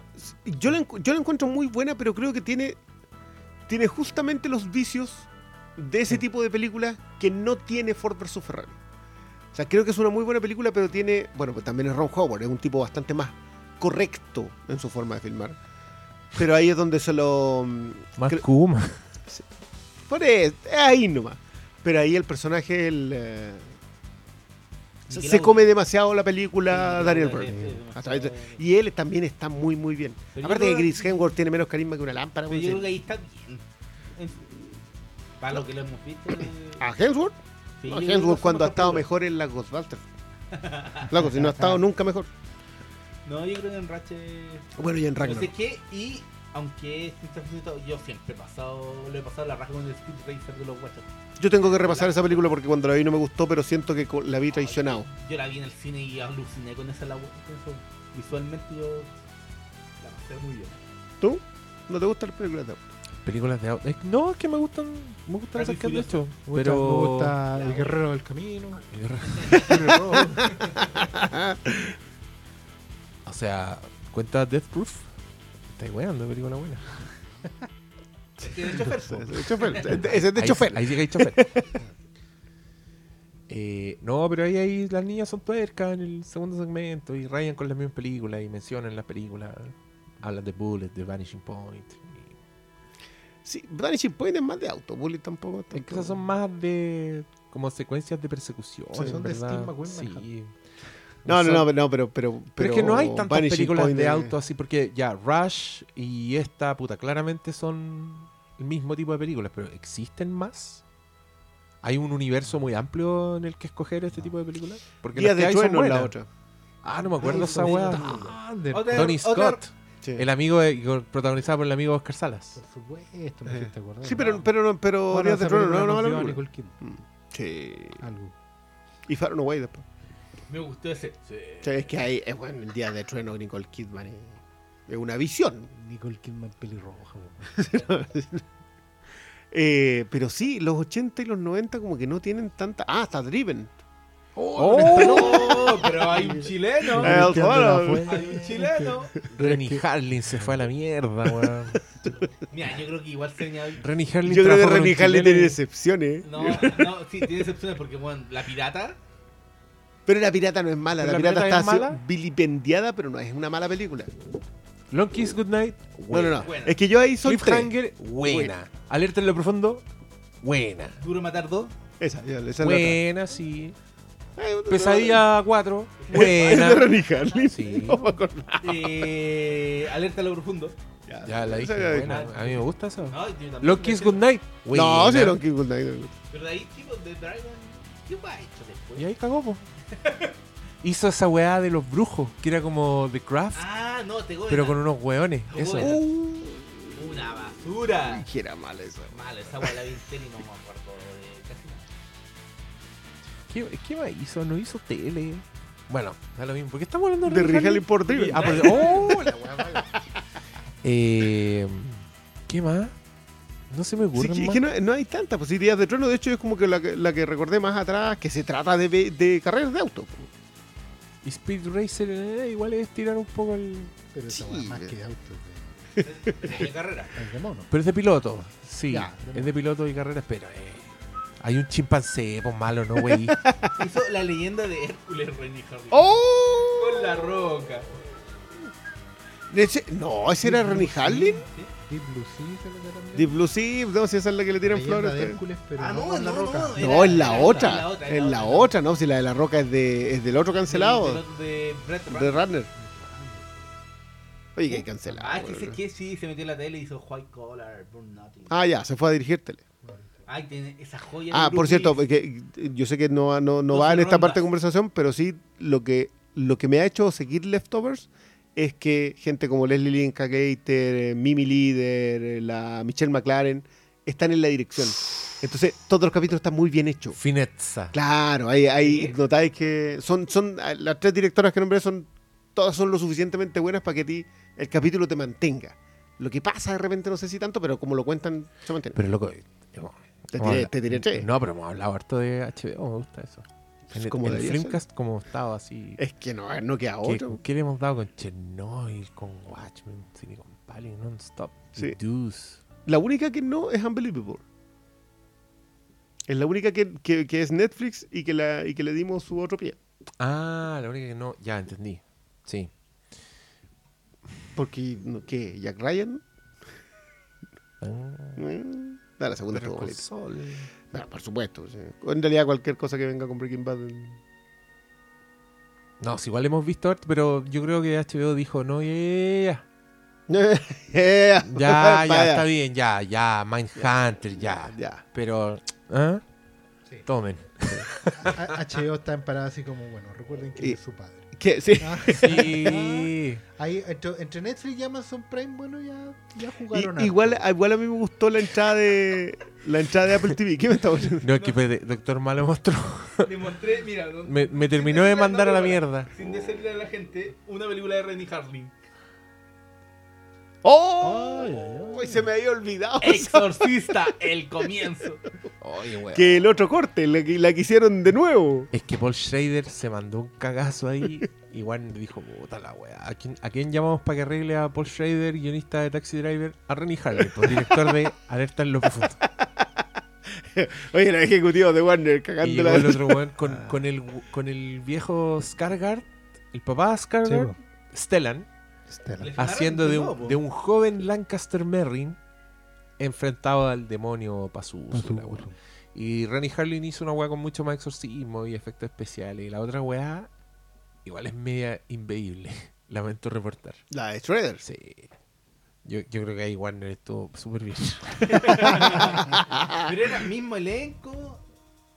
¿O no? ¿O No, pero hay, hay personajes creo que- completos que, metió. Creo que ocuparon parte del metraje, Sí. pero es prácticamente Co- una como Josh Whedon. Oh. Release de, No, pero creo que release de Shredder Cut. No, pero está. Bueno, eso está- sí lo- eso sí lo re- está, lo releasen. en el- Y, y ahí, y ahí, ahí tienen. ¿De verdad quieren eso?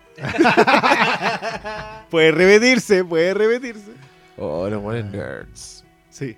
Oye, llevamos bastante rato de programa. No. Hemos pasado las dos horas. Así que si quieren palabras al cierre. Sí, está bien. ¿Podemos después cerrar igual con, con sueñito? Cuando era pequeño había un lugar. Un lugar oscuro. Lo cerraron. Dejaron que se pudriera. Pero las cosas que vivían allí Hola, Dani. A propósito de lo que estamos sintiendo todos en este momento, estos cabros vieron Doctor Sueño. El malo y el Briones en una función de prensa. El Pastor Salas en. En realidad esas trompetas deberían sonar más como... Porque la vi en Sí, pero la vio en México, cabrones. eh, Jalisco. en la tierra de Guillermo el Toro. Ya. No, de hecho. Siendo muy. Sí, sí, pues, ahí mismo. Guadalajara. Guillermo es de Guadalajara. Puta, qué bonito. Bueno, pero allá ya está. Guillermo. eh. Allá ya está entrenada. Guadalajara. ¡Para! Ya está estrenada ya, la fuiste a ver a un multicine mexicanote, Por supuesto. comiéndote unos tamales. No, no, yo me como... Con aguas frescas. Unos choclos con agüita de tamarindo. Ya, Con aguas frescas. Con un elemento no menor. No sé si lo dijo aquí, pero tú más de una vez dijiste que esta era tu película más esperada del año. Sí, Sí, señor. Sí. Lo dijo acá. es, es un factor importante. Yo dije que era Knives Out. Y debo decir que estoy bastante conforme con que así lo haya sido. Sí, po. era la película que yo más esperaba del año porque básicamente para mí se trataba de ver del potencial del material, ¿cachai? No, no de que fuera a ser la mejor del año, pero sí la que más ganas le tenía de ver. ¿Y pueden opinar? ¿Y, y- y se ha ganado el premio Dewey? No, no sé. No, pero es que tú, espera, tú habías leído la novela. Yo leí el libro. Leíste el libro Leí y te el pareció libro. mediocre, no te gustó tanto. Claro, mira, eso es cierto. El libro no es tan bueno. O sea, sobre todo si lo colocáis al lado del resplandor, el libro. ¿Ah? ¿Es considerado de la novela? Eh, no, Pequeñas Es de- que sí, es que igual. es- lo que pasa es que Stephen King, igual hace rato que está como. No te diría que en piloto automático, pero sí como que tiene un switch activo en que le da como por hacer universos cohesionados con su narrativa.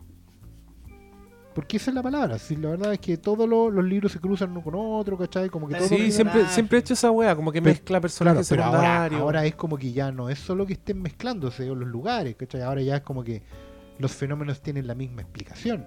Y peor aún, los fenómenos tienen explicación. ¿Cachai?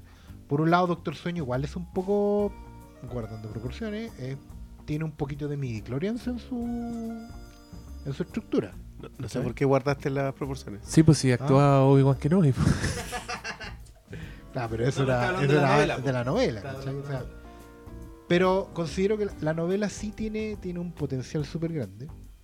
Tiene una idea muy buena que subyace a la trama. ¿cachai? Y es que, así como King en su momento en El Resplandor puso toda la, la sangre y la tripa que tenía con lo que le estaba pasando a él en ese momento, o sea, Jack Torrance es evidentemente un trasunto del mismo King. Esto era un ajuste de cuentas con ese King y con sus hijos. ¿cachai? Era, era un- una puesta al día y una forma de de arreglar un poco, no sé si arreglarlo, pero sí de, de, de entender que en el, fondo la- las relaciones pueden mantenerse en el tiempo y por último les puede dar un cierre. ¿Cachai? Yo tenía esperanza de que Mike Flanagan, que es un tipo que mostró en Haunted of Hill House que tenía mucha sensibilidad al respecto de ir más allá de, lo- de los acontecimientos y entrar derechamente en, en lo que importa, ¿cachai? En la humanidad de los personajes, podía hacer esa lectura, más allá de los cazadores de, de humo y, y todo eso. Pero no, la película es como el pico, es literal, es plana, parte por lo menos tres veces en falso. Y sin mucho más entrar en spoiler, ni siquiera creo que transmite emoción para el espectador que no venga con la novela encima. La novela es súper predecible, en general tiene decisiones súper anticlimáticas, tiene una narrativa sin pic, sin clímax, y se deja llevar por la forma al momento de la gran escena, la gran secuencia que tiene, porque está haciendo una secuela del resplandor, que obviamente no le ayuda a que exista Ready Player One, pero que además es anticlimática. Entonces sí, ha sido bastante decepcionante. Para mí es la decepción del año, y me encargaré de manifestarlo. En su momento. Puta, qué dolor necesario. escucharte, Oscar Salas. Yo ayer, bueno, este es, la- es lo que pasó antes del robo que Ah. atraviesa este capítulo, este dolor que no te puedes deshacer de él. Habrá una mesa para recordártelo. Fui a ver, No, será un agujero. fui a ver El Resplandor, que se reestrenó por un día pa- en preparación de... Y, y viendo El Resplandor me di cuenta que ya existen probablemente los que son los dos homenajes más grandes imaginables hacia El Resplandor, que son, número uno, la secuencia de Ready Player One, que tanto queremos, y que ver El Resplandor te hace quererla aún más, y el especial de Halloween de los Simpsons. Me quedé fuera con los. en que Homero va a cuidar el hotel con su familia y no tiene cable ni cerveza, entonces empieza a volver loco. Son dos razones para estar bastante donde el No weón beer and tiene. no TV makes Homero crazy. Sí, donde el loco, donde tiene una escena genuinamente terrorífica en que March va a ver la máquina de escribir y todos sabemos que ahí está como la evidencia latente de la locura del señor Jack Torrance y no hay nada en la, en, en la hoja. Dice, de hecho dice, me siento bien. I feel fine.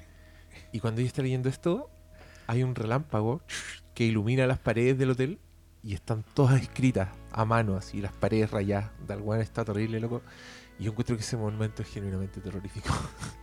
encuentro que los Simpsons, en su parodia, hicieron una escena súper terrorífica Sí. que no está en el resplandor y que es más original probablemente que Doctor Sueño. Pero dicho ello, creo que me hice un pésimo favor porque ahora voy a ir a ver esta weá donde Mike Flanagan igual hace una reconstrucción de la escena por lo que se ve en el tráiler bastante buenas pero puta son recreaciones po, weón. Es que ese son recreaciones y son literales. ¿Cachai? No es ni siquiera con que tú entiendas el overlock.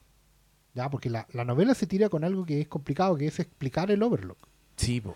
Que es una weá que. ah la novela Doctor Sueño la novela Doctor explican Sueño el es- o sea, vienen explicando el overlock Bueno, pero igual, es la novela original. Y en la novela original está explicada. explicado igual. O sea, Lo que pasa es que a Goring no le Lo que pasa es importa que la mucho. película, la película se, lo, se lo saltó porque la película tomó unas decisiones que el tiempo le dio la razón. Sí, ¿cachai? pues, weón, Sobre gran todo valor. para la película. O sea, yo, yo siempre veo El Resplandor, película El Resplandor, novela. No tengo ese problema con King. Yo encuentro que la novela es súper está súper bien lograda. Y la película corre aparte y qué bueno que corre aparte porque la película gana. ¿Cachai? Yo no sé cómo haría que haga una adaptación literal del Resplandor como película. La habríamos olvidado. Hay ¿no? una. Hay una, porque la miniserie que ¿Cierto? todo dice que es. ¿Viste? Es Excepto Stephen King. Y Stephen Bueno. King dice que es mejor. Ya. Claro, pero es un tema de más de ego creativo que otra cosa. Sí, porque mantuvo weas que para él eran Claro. esen- esenciales que esta Ligori se las pasó por la raja. Y, y Pero con el justa punto razón. es- pero el punto es, no es si da lo mismo un poco que expliques el Overlord. Pero no hagas que el Overlord funcione como si tuviera una pura nota. Sí, sí. ¿Cachai? Al final el hotel es un resorte. Y eso no puede seguir. Ahí tú tendrías que ir saltado y haberte tomado una libertad y... Porque la adolece. La narración de la película adolece eso. Si tú ya viste la 1, sabes perfectamente lo que va a pasar en el hotel. Yo, yo tengo. Yo no estoy muy lejos de tu. de tu apreciación. Creo que me molestan menos las cosas que a ti te molestan mucho. Yo creo que esta, esta película tiene dos grandes problemas. Así grandotes. Uno es que esta película debió ser una miniserie. Porque lo que tú hablabas de las partidas en falso tiene que ver con que se siente demasiada la cualidad episódica de la, de la novela. Demasiado. O sea, esta cuestión perfectamente pudieron haber sido, qué sé yo, 7, 10 episodios y funcionaba mucho mejor. Y lo peor que tiene, siento yo que, y que va a ser el problema con Stephen King de aquí en un buen rato, y es que no se puede seguir adaptando a Stephen King. Se tiene que recoger el espíritu. Lo que mejor funciona en Hunting on the Hill House es que Flanagan recoge el espíritu de Stephen King en otra historia en otro, en otro encuadre. Logra establecer lo de las dinámicas familiares, que son tan importantes, y lo de los saltos generacionales, eh, que, son, que clave en el material de King, y lo traspasa a otro lado. Y es también siento lo que hace Muchetti con la primera It, que es que saca, destila Stephen King y lo establece en dos puntos que son el mito fundacional por un lado y la, el, el- el cambio generacional por otro. Flanagan comete el gran error acá. Yo no he leído la novela. Pero comete el gran error de basarse en Stephen King. y esto y es el mismo error que comete Muchetti en It capítulo 2. Todo el rato. Entonces, acá mi, mi mayor problema es eso. Sentí que esto como miniserie hubiese funcionado mejor porque las narrativas de Flanagan le funcionan mejor ahí. Y segundo, creo que ya es necesario deshacerse del peso de King. Yo no sé qué tan buen novelista sea Stephen King porque creo haber leído una o dos cosas de él, así en mi juventud, que es muy añeja. Pero no sé qué tan adaptable sea. Siento que mientras más se no sé, Misery, lo, lo que hizo Rob Reiner, no sé qué tan literal sea con la con las novelas, eh, con Misery y con eh, Stand By Me. Pero mientras más veo este tipo de problemas, más creo que hay que huir de esa parte nomás. Ahora, yo a mí esta película no me molestó, que es lo que sí te pasa a ti, porque siento que es plana y no va a ninguna parte pero no hizo que me enojara como sí me pasó con It, o sí me imagino que le pasó al Diego con eh, Cementerio de Mascotas. Oh. Sí. Entonces, a mí no logró irritarme. Debo decir que el personaje de Rebecca Ferguson aporta mucho en eso, porque siento que ella tiene el suficiente carisma para sostener una villana que en otras circunstancias no hubiese funcionado. Y Hansi también está muy bien, el eh, papá cuervo. Eh, pero no me funciona McGregor. En ningún momento McGregor me transmite lo que me debía transmitir. No me transmite el peso de un tipo podrido por lo que le pasó. Porque no alcanza, no lo logran desarrollar. Es que, es que yo creo que esto va implícito en, cómo está abordada la historia. Yo, al contrario de del pastor, yo no esperaba nada de esta película. Cuando salió la historia de Doctor Sueño sobre qué iba a tratar, me pareció una callampada. No me, no me interesó ni siquiera leerlo porque creí que era una wea que, que era estúpida. eh, no me tincaba para nada. Después cuando salió que esta iban a hacer ya el resplandor, ya, ¿qué, qué van a pescar? Van a, van a continuar la historia de, de King con el hotel eh, que, que no fue destruido, con Halloran muerto, o van a tomar la versión King. Aquí hacen como una, una fusión, porque igual toman más a el canon de King. Al final está Sí, muerto sí. Halloran. Pero siento yo, a mí no me, no me molestó esta película para nada, porque repito, no esperaba nada, pero siento que cuando le prende menos velas al resplandor es cuando mejor funciona. Toda esta historia del, del nudo verdadero, que es el grupo de pseudo vampiros que andan raptando cabros chicos que tienen el resplandor, me, me enganchó. I'm out. Estoy fuera. No, Adiós. no, no, sí. Ahí- mira, yo, yo ahí, yo y lo conversábamos con Malo, cuando va al resplandor, Sí, esta película se va a a cualquier mí parte. me pierdo completa. Me marcho. Y es, y es el último 30%, si no Sí, es el tercer acto y O sea, creo que cuando más funciona es cuando te expanden más la historia, cuando te cuentan, yo encuentro que es muy bueno lo, el acercamiento que hacen a este grupo que es muy raro y estrafalario y es que me tiene enganchado. Es que, es que eso lo, lo, comentamos. Te engancha nuevo, mucho, es claro. Pero es una historia de origen de una cuestión que a Stephen King no le cuadra. sé que yo creo que carga tantas mochilas esta wea de, de, de responder a King, de responder a Kubrick que no había forma. Que No había manera. No, no, no, sí, yo creo que no había manera. Pero No, yo creo que sí habría- sí había- Tiene una, una secuencia súper bien hecha. No, no, a Sobre mí, todo a mí- cuando expanden cómo eh, los malos usan el resplandor, porque igual técnicamente están usando el resplandor. Yo habían cosas que. a mí los enfrentamientos no- entre las no dos protagonistas. Sí. Eso, esa cuestión me, me encantó. Creo que las dos personas que funcionan súper bien. Creo que son muy buenos espejos una de la otra. Eh, pero de nuevo, el, el- personaje de, de Danny eh, McGregor es. En ningún momento está definido. Yo creo que va por eso, va por la decisión de a quién, a quién tributáis. Al, al, al resplandor de Kubrick, que es súper frío y, y trata más de los demonios internos, weón, que. Es, que- es que, el- eh, mira, el otro que a mí me pasó es eso. sobre- y por eso se molestaba a King que hayan dejado tanto el, alcoholismo, ¿cachai? Entonces, como no se decide qué camino seguir, weón, ahí tenía a este Danny Torrance que es un fiel reflejo de, de estar dividido en dos, pues, weón. A, a mí me pasa esto y por eso también estoy muy de acuerdo con lo que dice Oscar, pero no, me, no, me, no lo resiento por, por mi lejanía. Pero yo sí tengo el, el problema de que siendo alguien que ve el resplandor, acá hay demasiadas cosas que no te importan habiendo visto el resplandor. O sea, la explicación de que lo que es el resplandor, explicarlo ya empieza a crujir.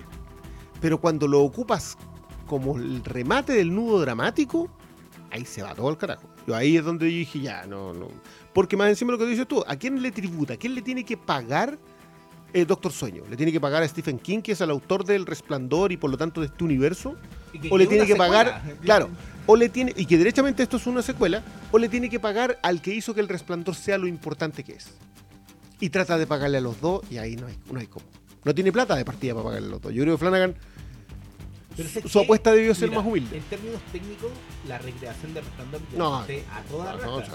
Sí, el problema es que tenemos Red Player One muy cerca. Pero siento que se aleja de. tributa tanto a Kubrick que igual se aleja de la esencia de Kubrick. Y era, esa weá era inevitable, ¿cachai? Pero. Pero yo iba preparado a, a que no me importara nada. Y como no me importaba nada, lo, lo asumí como una secuela que no debería existir, pues la voy a ver, igual, ¿cachai? No, yo, Quizás yo, por eso yo creo que el, molesta menos que el- al- el nivel era muy, muy bajo este año. Las dos adaptaciones de, de Stephen King de este año en cines, porque no, no, no sé si hay más material. Sí, eh, hay una película o una serie en Amazon, parece. Puede haber otra Sí, cosa más. Hay una cosa más en Amazon. Bueno, está... Y viene una en HBO Ah, Viene ahora. con Jason Bateman. Sí. Que sea más buena que la Pero mía. de Sí. las películas, por ejemplo, aquí siento un sillazo, esta fue la que menos me molestó. No, no, no, La- derechamente. con- No, yo no he con- visto Cementerio Maldito. Con Cementerio Maldito y comparado con It 2, yo creo que esta es mi- No, es que yo lo que te digo, a mí It 2 me empieza a dar rabia a los... O sea, me empiezan a molestar muchas cosas a los 20 minutos, a la media hora. Y, ¿qué, qué, qué- qué- qué- qué es esta tontera? ¿Por qué, ¿por qué estáis revisitando la primera cuando la primera quedó tan redondita? ¿cachai? Acá no, acá es todo tan plano, tan fome dentro de todo, porque nunca te prende. Y las partes en las que te prende, que creo que sí las tiene, podrían haber sido un capítulo en una serie. Yo de verdad creo que no me- Esta película podría haber sido Esta mail. película pudo ser una mail. miniserie. Es que eso es el, a lo que iba, Ah. cuando más. Pero el malo defiende esa wea. ¿Qué cosa? Vos defendí Chapter 2. Yo no defiendo. Ah, venga No. ahora. Tú el otro día tú dijiste, es que yo estoy en una batalla contra los extremos. Cuando tú decís, es horrible, puta, para mí horrible es caleuche, po, weón. Sí, es Ah, pero ya, weón. menos mal que está en una talla con los extremos, pues weón. Pero, No sé que weón, porque hay weas peores no, no podéis encontrar mala una no, wea. No, se mala escuela de pensamiento. No, se excede. No, yo- no, pero es que no, yo exi- que- weón, existe manos. No sé. Ya que def- defendamos todo, pues puto. Las No. peor- peores películas de la historia, pues weón. Ah. Existe Plan 9 del No, espacio pero- exterior. Pero dentro y dos dentro de lo malo de este año tampoco Weón, es como el pico, No, pero no, no, es es, esa que, es wea, que ahí, po. mira, mi mayor problema, yo, yo siempre insisto con esto. El problema es cuando las películas hacen daño.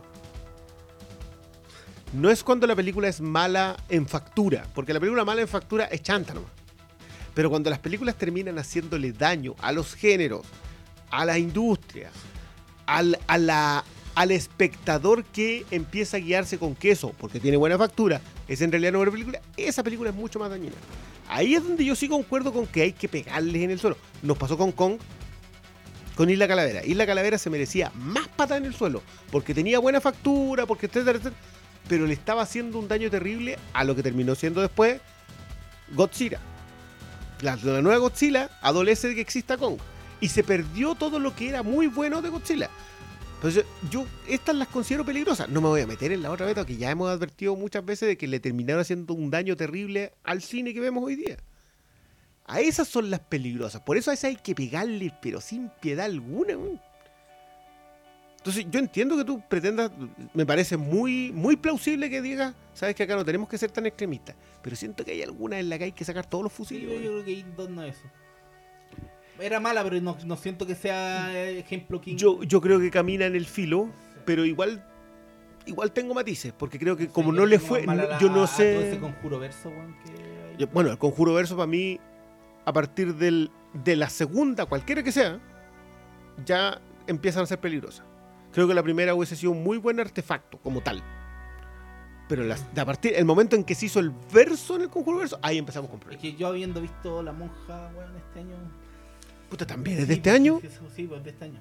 Oye, pero It capítulo 2 no está nada lejos del conjuro verso. De hecho, quiere ser la misma weá. Quieren, quieren monos cosplay, quieren explicaciones culiadas. O sea, de hecho, me gustan más las explicaciones mágicas del conjuro, que por último son no sabemos, que esta weá de. Ugh, ya no.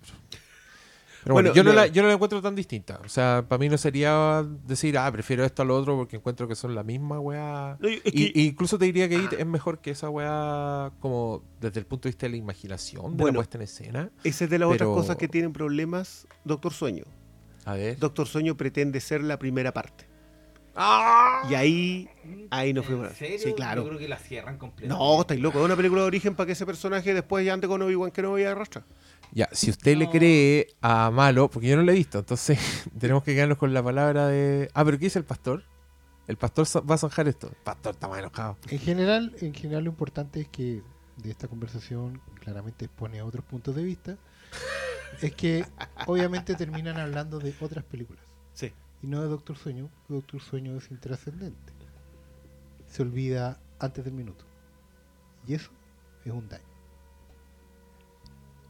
Y con esas y palabras. con eso yo. Bueno, no, no cerramos palabras finales de Ford vs Ferrari, pero creo que sí. Ante la elección esta semana de un estreno como Doctor Sueño y la permanencia esta semana de una película como Ford vs Ferrari, creo que es bueno que inviten a sus padres al cine y vayan a ver Ford vs Ferrari.